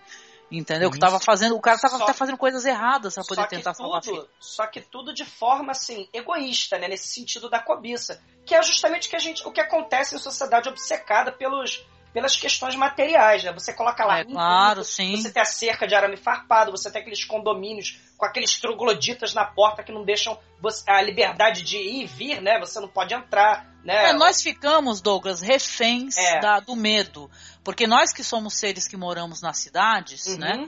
Nós é, nos cercamos, né, de maneira. A gente vai colocar grades, a gente coloca cadeados. E na verdade isso é óbvio, que a gente que está se trancando, né, a nossa prisão, a nossa casa também é a nossa prisão. Não Exatamente. é verdade? Não existe liberdade. Só- Mesma coisa o pai dele, a mesma coisa. É, perfeito. Ele era um prisioneiro. É a E, é.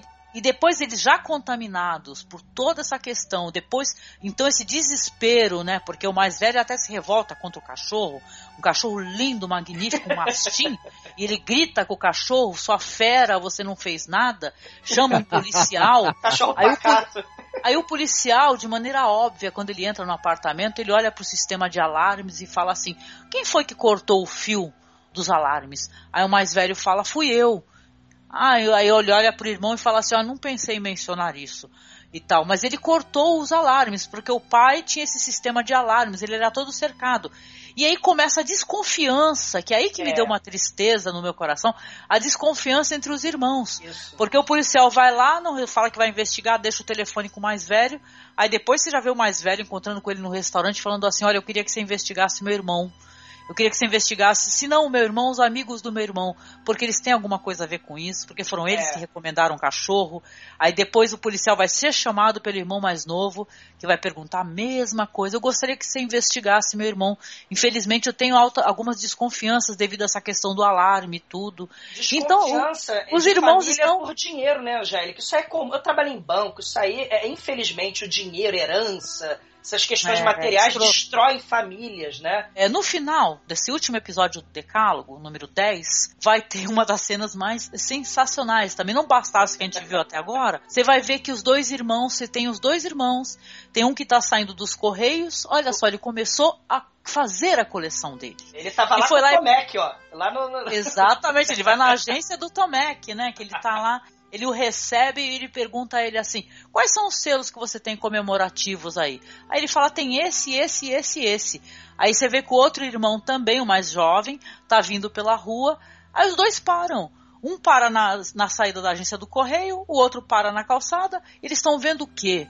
Todos os personagens envolvidos que apareceram até agora, tanto o primeiro homem que aparece no apartamento logo depois do falecimento, falando assim: é, aliás, falando assim, não. Aquele que chega falando, né? Ah, seu pai está me devendo dinheiro, é. né? E tal. Aí ele com um mastim negro. Aí aparece um outro personagem, que é esse que é o pai da menina, o cara do rim, né? E tal, ele com outro mastim também. Então, você, cara, eles olham, eles têm o, a compreensão é de entender que é. que é. uma conspiração, que é uma máfia, que eles foram joguetes, de certa maneira, Sim. dessa máfia. O selo aí, não né? valia nada, é o selo de, de banca de jornal de, de agência de correio. Né? Os selos, três selos lá não valiam nada. E, e, e aí eles acabam rindo dessa situação, porque é, no, é, é, no fim das contas isso, essa, essa história toda acabou dos dois irmãos que estavam afastados, né? E, e, se a gente for pensar, é, o fundo dessa conspiração toda e, e, e, dessas mentiras e desse jogo de gato e rato, talvez fosse conseguir o rim. O rim é que era o é. bem precioso que estava em jogo ali, mais do que os é. selos. Sim, e, o e, é a vida de alguém, né? Que era o bem mais precioso, Isso. né? E, ele, e aí o, ah. o, pessoal usou a cobiça deles por, pela coleção, pelo suposto valor da coleção, para poder chegar e conseguir esse rim. Isso é uma coisa muito interessante, uma reviravolta de roteiro absolutamente ah, incrível perfeito. e uma é, fábula absolutamente perfeita sobre qual é o verdadeiro valor das coisas. Exatamente. Que, é que, aliás, é um tema que ficou meio subentendido pelo Decálogo, porque a gente tem a questão da vida do neném no episódio 2, a gente tem a questão da, da dessa, dessa, desse episódio 2 que é retomado no Decálogo 8, né, sobre a questão da menininha que é deixada para a morte, né, a questão do suicídio ou amor no episódio 9, né, a questão, claro, agora, o rim como elemento fundamental para a vida, né? E, e, e, aí só que as questões materiais se, mes, se, se, mesclando aí, né? A cobiça, né? Mas no final das contas tudo deu certo. A menininha do rim que precisava do rim sobreviveu e os dois, né? Acabaram ferrados na miséria, né? Mas acabaram amigos, né? Os dois irmãos, né? Isso é uhum. é importante. É interessante também que eles fazem uma comparação, né?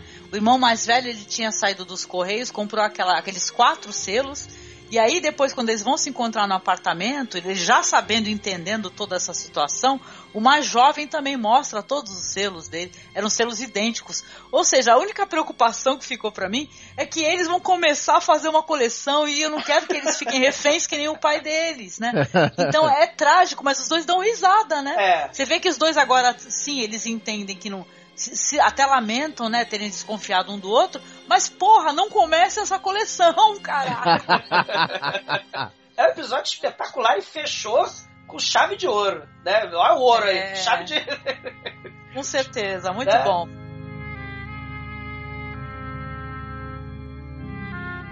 Vamos para considerações finais de decálogo, né? Esse segundo podcast. É, é imprescindível que se você está escutando esse podcast, você escute o primeiro, por favor, tá?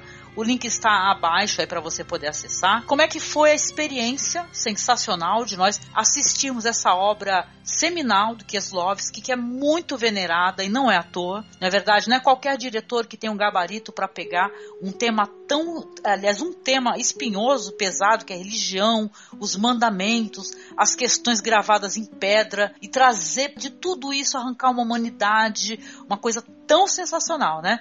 Vamos lá, Douglas, você, querido, suas considerações. É, é, é, uma série espetacular, né? Não é à toa, o pessoal que estuda cinema aprende isso na faculdade, né? O Kieslowski é, é, é interessantíssimo nessa questão de, de escolher para sua própria vida fazer o cinema.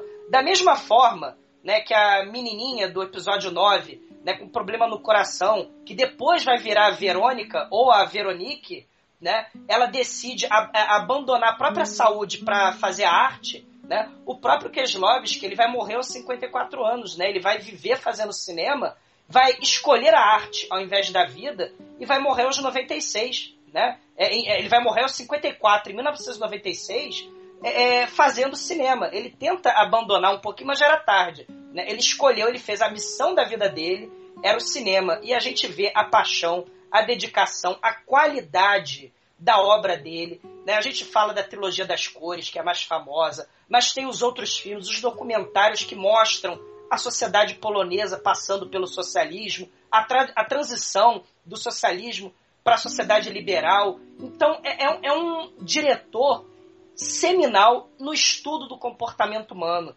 Né? É, é, se a comunicabilidade na trilogia das cores foi importante, no Decálogo você tem a questão das escolhas pessoais que interconectam todos os seres humanos. Ninguém vive sozinho, né? Então, assim, e as consequências dos seus atos. Você tem que ser responsável pelos seus atos. Uhum, é um, é um, uma série obrigatória para quem gosta de cinema, apesar de ser uma série de TV.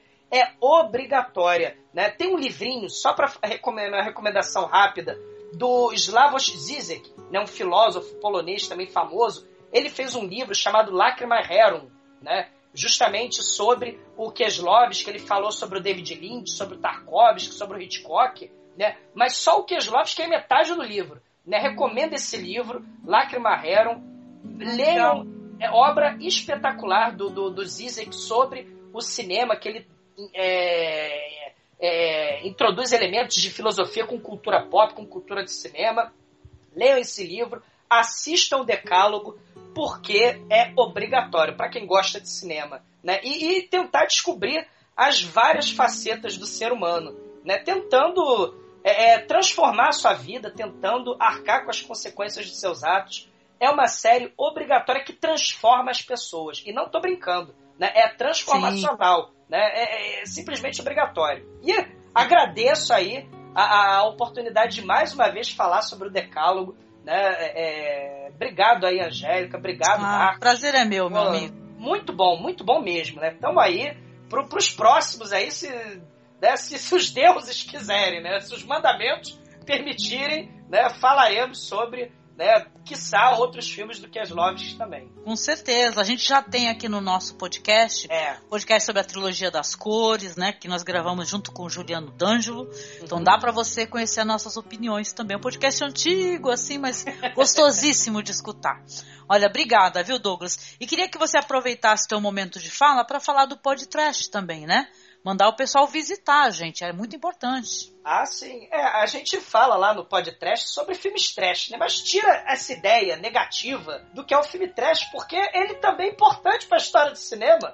Né? Mas é claro, é, sim. Não é, não é, todo, não é todo filme que ganha Oscar. Os filmes podreiros também são importantes para a história do cinema. Trash é vida. Né? Trash é vida. Quantos diretores é, elegantes utilizam da temática que já foi utilizada no cinema dito trash? Imagina, assim. Exatamente. O próprio, a própria questão da cultura underground, da cultura que é um pouco desconhecida do grande público da cultura de massa, é fundamental para o processo criativo do cinema né? Você, é, é, então, o trash transforma, o trash é liberdade de criação, o trash é tentar viver é, é o cinema de forma é, é, sem restri com restrição orçamentária, de forma criativa, né? Não é porque você faz um filme que não custa milhões que esse filme não é importante, que esse filme não é Mas... bacana, né? Exatamente. Então exatamente. vamos prestigiar aí também, né? O, eu sei que o trash tem uma carga negativa pra caramba, mas vamos lá, dá uma forcinha lá pro podcast também é td1p.com e é isso aí.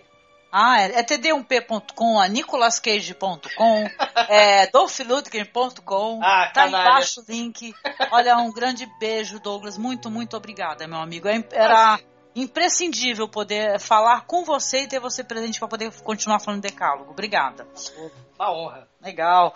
Marcos, você, meu querido, suas considerações sobre o Decálogo. Sim, é, discussão filosófica e humanista da melhor qualidade, trazida para o público através de um formato audiovisual absolutamente perfeito, espetacular. É um dos marcos aí da televisão mundial, o Decálogo, e é um dos grandes momentos da, da história do audiovisual. Sim. Então é absolutamente imperdível. Quem, quem gosta de. E como o Douglas falou, é importante inclusive para quem está estudando ou pesquisando cinema, porque é também um dos momentos mais cinemáticos, digamos assim, que a televisão já teve. É maravilhoso, vale muito a pena assistir o Decálogo, dar, dar uma chance para essa série, conhecer o restante da obra do Kieslowski, que também é belíssimo um cara que acabou morrendo cedo, mas deixou uma obra assim muito, muito importante dentro do, do universo do cinema europeu dos anos 80 e 90. Um, e então é isso. Aproveitando também, se vocês gostaram desse podcast e querem escutar a Angélica, o Marcos, o Douglas falando sobre outros filmes, comentando clássicos do cinema, comentando filmes do cinema alternativo, comentando no, no nosso também no BPM batendo papo na masmorra os lançamentos aí no cinema, na literatura, nos quadrinhos, acessem e escutem os nossos outros podcasts. Ah, excelente. Conheci o Decálogo através do Marcos, ele me recomendou. E eu, como alguém que participa de outros podcasts sobre séries, óbvio, acho que algumas pessoas vieram aqui, me conhecem lá da minha participação falando de Game of Thrones, no Game of Thrones BR. Então, e as pessoas hoje em dia, né, é, os papos na, na podosfera, na internet, é que, nossa, olha o que, que a televisão está produzindo hoje. Não é verdade? Olha a qualidade da HBO, olha a qualidade da. Gente, é, o Decálogo é de 1980 e poucos. A TV já produzia coisas maravilhosas e questionadoras e abrangentes. O Decálogo foi maravilhoso. Eu, eu, eu conheci é, e fiquei encantadíssima. O Kieslowski eu já conhecia anteriormente, das suas obras da trilogia das cores, a dupla vida de Veronique, na verdade já conhecia sim, mas é encantador. Eu, nós perdemos o Kieslowski em 96, como o Douglas falou, mas a obra dele ela é eterna, ela é abrangente, ela é maravilhosa, ela é humana e ela nunca vai te entregar nada para você é, mastigado. Ele vai apenas mostrar as situações e ele não vai ficar é, falando assim, olha, julgando esses personagens. Não, ele está te mostrando situações para que você desse lado da tela reflita mais. Então eu acho de uma importância fundamental as pessoas conhecerem o Decálogo. Aliás, nós estamos gravando em uma época que, por sinal, já está para sair o Blu-ray de Decálogo, né? Eu já estou cobiçando desesperadamente, né? Sim. Isso daí. Né? Olha o selo aí, olha o selo. Tá cobiçando ah, aí. Pois é, olha só o problema. Eu gostaria, Gostaria muito de ter, se não o Blu-ray de Decálogo, já, já, restaurado, essa obra restaurada, pelo menos em DVD, porque eu não tenho. Uhum. Eu só uhum. tenho só no meu HD, né? Então gostaria muito de ter isso na minha estante e falar assim: olha, eu vou visitar hoje de novo. E tá faltando esse para completar a tua coleção? Ah, não, me falta muito, muitas coisas para completar a minha coleção. Eu troco por um rim. Ai, que horror! Então, é uma obra que ela transcende, né?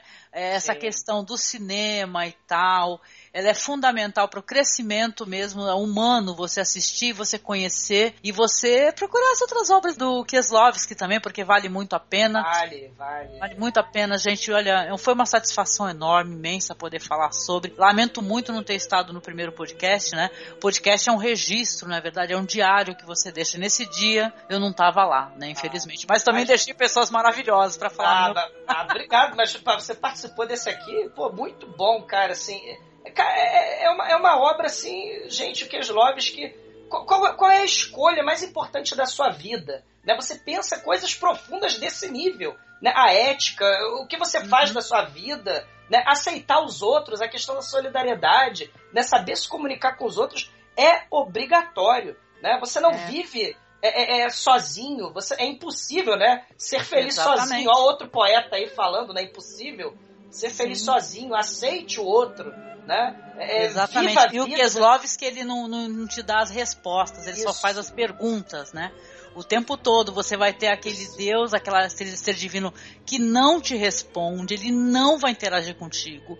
Você vai ter que tomar suas decisões, você vai ter que refletir, você vai ter que pensar muito antes de tomar uma atitude. É muito legal isso daí, né? Muito legal. O cinema é para isso. Exato. O cinema também é para a diversão, mas ele é para isso, uhum. gente. Quando eu assisti o Decálogo, eu tive a sensação nítida que o cinema é para isso. É transformação. Né? Exatamente. Exatamente. E então, o Marcos fez o jabá do nosso blog, você que está ouvindo o nosso podcast. Assim, mas eu também estou participando, olha só, do Feito por Elas, que é um podcast que foca exclusivamente no trabalho de diretoras, divulgando sua obra, falando de sua biografia, sua luta para fazer cinema, porque se um homem tem problema para fazer cinema no nosso país, por exemplo, uma mulher tem o triplo disso. É verdade. Então nós falamos de Agnieszka Holland, que foi roteirista junto com Keslovski no Trilogia das Cores. Então, nos visite lá também, por favor, porque além do Masmorra, o Aldo tem mais esse filhinho aí, recém-nascido, que eu tô tratando com todo afeto. E espetacular. Tá Parabéns, Angélica. Isso aí, e que mais projetos de importância dessa monta aí aconteçam, né? É, uhum, nesses tempos de hoje, é o que mais a gente precisa, né? De, de, ah, de, de discurso de, de, tolerância, de discurso de respeito às diferenças, né? Nós estamos aqui para desafinar o coro dos contentes, né? É isso aí, perfeito. Perfeito. É isso. E querido ouvinte, muito obrigada por sua companhia fundamental. Colabore se puder, nós estamos aí com o padrinho, né? Para o pessoal poder nos ajudar a manter o blog, a, a, ter um servidor. Estamos aí na luta, na batalha para poder manter. E nos contate. Nosso e-mail é contato.cinemasmorra.gmail.com No Twitter, nós somos arroba masmorra underline cast e no Facebook é facebook.com barra cinemasmorra. Olha, muito obrigada pela sua companhia e branca, fé né? em Deus, fé em Deus, DJ. fé, fé em Deus. Salve-se quem quiser, perca-se quem puder, como já dizia Isso. o Paulo Leminski. Como é que é? Fé em Deus e pé na tábua.